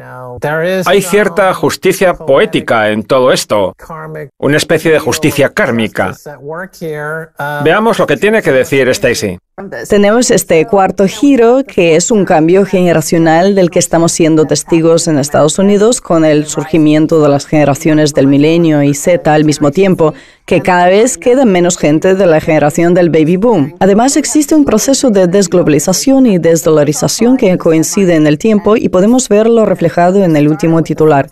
Comencemos por el cuarto giro, que es lo más evidente junto al descontento social que tiene mucho que ver con la trampa de Tucídides, el hecho de que China cada vez acumule más poder y el poder de las élites estadounidenses se esté desintegrando. Lee de Fanstrat dice que el nuevo tema de inversión en el mercado de valores es la violencia en Estados Unidos. Se refiere a todas las protestas que vimos durante el verano a través de todo Estados Unidos, ciudades ardiendo, revueltas en el Capitolio, y según él, esto seguirá así. Y la pregunta es, ¿cómo hacemos dinero con esto? Eso se pregunta. Este es un asunto que siempre me ha fascinado. ¿Cómo puede ser que los mercados atraigan inversores que invierten en la destrucción de su propio país o comunidades? Se parece mucho al modelo de negocio de la mafia. Le prenden fuego a un restaurante y se llevan el dinero del seguro. Este tema de invertir en el caos y el colapso del país lleva mucho tiempo con nosotros y puede ser el castigo que nos merecemos. Y es hora de hablar con Dave Colum, profesor de química que durante la última década se ha dedicado a escribir su ya legendaria revisión anual de cada uno de estos cada vez más locos años económicos. Es un placer verle de nuevo, Dave. Un placer estar aquí. Pues comencemos. El título de su revisión anual es El año que lo cambió todo y cubre muchos temas diferentes, pero ¿cuáles son los dos o tres cambios económicos más grandes que ha observado durante el 2020? Hemos llevado a cabo una demolición controlada de la economía y no creo que se recupere en un futuro próximo. Creo que hemos socavado las capacidades para la creación de riqueza de nuestra economía. Eso es muy interesante porque si nos fijamos parece que la economía ha colapsado, ¿no es así? Las pequeñas y medianas empresas están desapareciendo del mapa y parece que no se habla mucho de cómo estas empresas son el catalizador que fomenta el crecimiento de la economía en el futuro. Parece que podemos ignorar este hecho y dejar que las grandes empresas como Amazon se hagan con el control total. Usted le ha llamado esto demolición controlada, pero ¿de verdad piensa que lo es? ¿O simplemente es, digamos, una consecuencia inesperada de políticas nefastas? Creo que la pregunta es qué motivación se esconde tras esas políticas nefastas y creo que en este momento me jugar con la posibilidad de que sabían lo que estaban haciendo. No creo que sean tan tontos y por eso digo que es una demolición controlada. El otro día vi que 275.000 restaurantes habían tenido que cerrar sus puertas en diciembre y esos son muchísimos empleados que se han quedado sin alternativas. La gente que trabaja en restaurantes, los camareros, por ejemplo, no tienen otro trabajo, porque precisamente son el tipo de trabajos a los que acudimos para comenzar nuestras carreras y ganarnos el pan cada día. Pero estos trabajos ya no existen. Además, muchos de estos restaurantes son negocios familiares que, una vez fuera de servicio, suponen un duro golpe para la familia al completo, y eso supone un gran daño tanto sociológico como económico. Esto me lleva a mi siguiente pregunta. Hace poco se descubrieron unas pintadas en la puerta de la casa del senador McConnell preguntando ¿dónde está nuestro dinero? ¿Es esto parte de lo mismo? Si estamos ante una demolición controlada y nos adentramos en una época de impresión de dinero y lo que algunos describen como teoría monetaria moderna, dígame, ¿están estas dos cosas relacionadas? Nos lleva esto a una nueva realidad en la que todo el mundo depende completamente del dinero del Estado y no tiene trabajo? La teoría monetaria moderna lleva entre nosotros unos 100 años y viene a decir que o bien se cobran impuestos o se puede imprimir dinero y los impuestos ya aparecerán por otro lado. Me parece irreal ver que haya estallado de la forma que lo hizo en el 2019 y siga mencionándose en el 2020. Me parece muy extraño, pero la verdad es que los confinamientos decretados por el Estado la convierten en algo necesario. No me gusta mucho la idea del gobierno enviando cheques en lugar de que la gente trabaje pero si no se le permite trabajar, a la fuerza algo habrá que hacer. Parece que han hecho de la teoría monetaria moderna un mal necesario que nos devuelve a la razón de ser de esos confinamientos. Usted también menciona el concepto de mundo en el que invertir. Hablemos de la sección de su revisión anual titulada Creación de riqueza. Usted se pregunta si esto sigue siendo una posibilidad. Y creo que esto nos podría llevar a preguntarnos si todavía tenemos un mundo en el que se puede invertir. Esto es a lo que usted apunta porque esto a mí me suena a la muerte del capitalismo, Dave. ¿Me equivoco? Creo que hay una buena comparación a la que le dedico un buen número de páginas. Está en los gigantes de Silicon Valley. No creo que genere mucha riqueza. Podríamos decir que Google es una empresa fantástica que se dedica a acumular más y más datos, nos guste más o menos, pero no deja de ser una agencia de publicidad sofisticada. ¿Queremos comparar a Twitter con la metalurgia estadounidense? No es que yo sea un gran seguidor de lo que fabrica Raytheon, pero al menos fabrica cosas. Nos dirigimos a un futuro en el que las empresas, bajo mi punto de vista, no generan riqueza. Facebook podría desaparecer mañana mismo y no notaríamos la diferencia. ¿Es eso acaso creación de riqueza? Claro que no. En todo caso, es agregación de riqueza, ya que hay gente que se está haciendo muy rica gracias a sus participaciones. Pero no deja de ser una especie de estafa piramidal. El tiempo está cerca. Las informaciones dan cuenta del abandono por parte de Rusia del Tratado de Cielos Abiertos tras la retirada de Estados Unidos.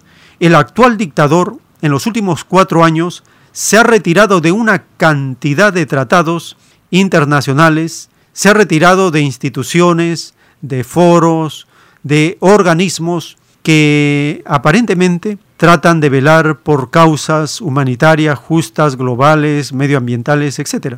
Pero todo dentro de la influencia del sistema capitalista. También se informa de las sanciones que el dictador, todavía por unos días de Estados Unidos, está dando contra nueve firmas chinas, incluidas Comac y Xiaomi, a la lista de empresas que atentan contra la llamada seguridad norteamericana. También en medio de esta crisis global, el gobierno derechista, el gobierno secuaz del dictador de Estados Unidos de Brasil, Bolsonaro, ha anunciado que ya no dará subsidios a los desempleados salidos de esta crisis sanitaria global. Se acaban los subsidios porque la economía de Brasil también está en gravedad. Y tenemos la nota finalmente de WhatsApp. Retrasa su cambio de normas de servicio tras huida masiva, sorpresiva, sorprendente de usuarios. Estas notas que compartimos de esta jornada informativa nos permiten tener una visión local, regional y global de los eventos ocurridos en la semana y en los últimos días.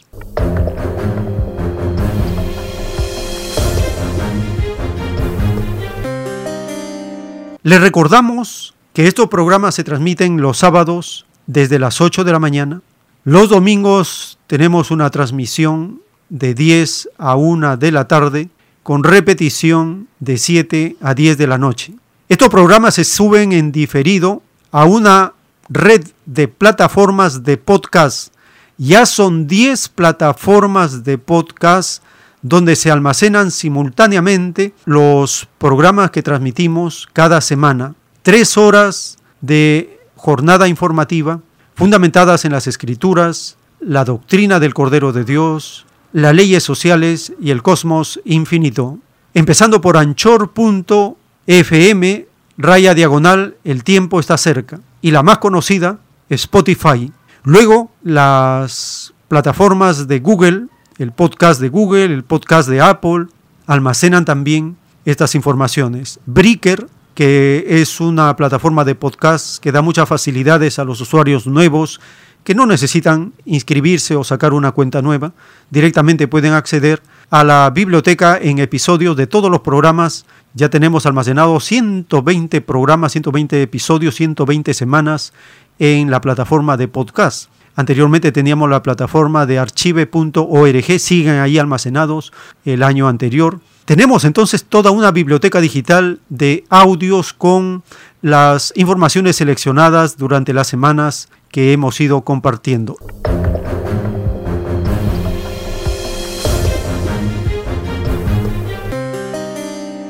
El rechazo de millones de personas en el mundo ante las nuevas medidas dictatoriales, autoritarias, de los dueños de las grandes redes sociales como WhatsApp, Facebook, Instagram. Ellos en una forma unilateral, sin pedir la opinión de las comunidades, los colectivos, los grupos que conforman esta red mundial, decidieron que iban a compartir los datos privados de los usuarios con Facebook, lo de WhatsApp con Facebook. Ante esta medida dictatorial, la población y los colectivos decidieron migrar hacia otras redes que les ofrecen mayor privacidad en sus propios datos como Telegram o Signal. Millones de personas en los últimos días han migrado a Telegram. Por ese motivo también se ha logrado tener un nuevo número celular para iniciar contactos en Telegram y WhatsApp. Apunte el número 934-407-166. Número 934-407-166. Y tenemos la nota finalmente de WhatsApp. Retrasa su cambio de normas de servicio tras huida masiva, sorpresiva, sorprendente de usuarios.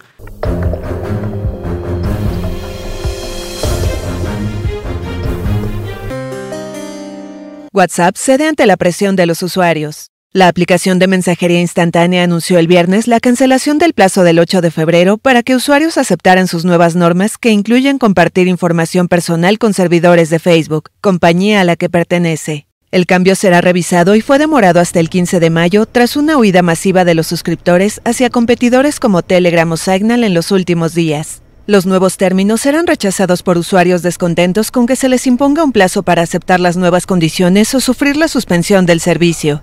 Solo la Unión Europea quedaba exenta de este cambio debido a su normativa más estricta sobre protección de datos. Los polémicos términos están relacionados con la forma en que la recolección de datos a través de WhatsApp será destinada a comerciantes que utilizan la aplicación para contactar a clientes, permitiendo la colocación de publicidad de acuerdo a cada perfil en combinación con las bases de datos de Facebook. Telegram reportó esta semana haber alcanzado 500 millones de usuarios activos mensuales. 25 millones de ellos se sumaron en las últimas 72 horas. El tiempo está cerca.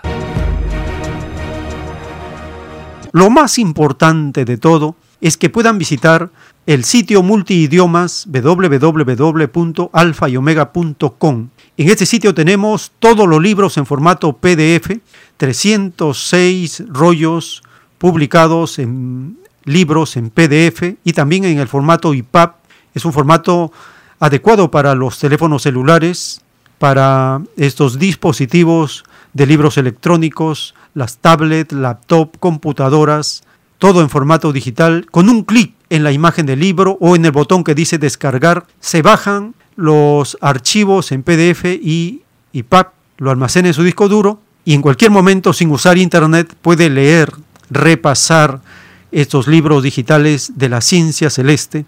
También están ahí los audios con la voz del autor, los 64 rollos en copias de los planos originales, los artículos telepáticos, amplia información en este sitio multidiomas www.alfa-y-omega.com.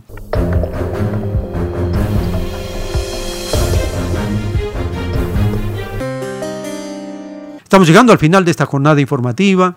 Les agradecemos por habernos acompañado, por seguirnos en las plataformas de podcast y si el Divino Padre Eterno lo permite, compartiremos nuevas informaciones en otras ediciones de El tiempo está cerca. Muy agradecido por su atención.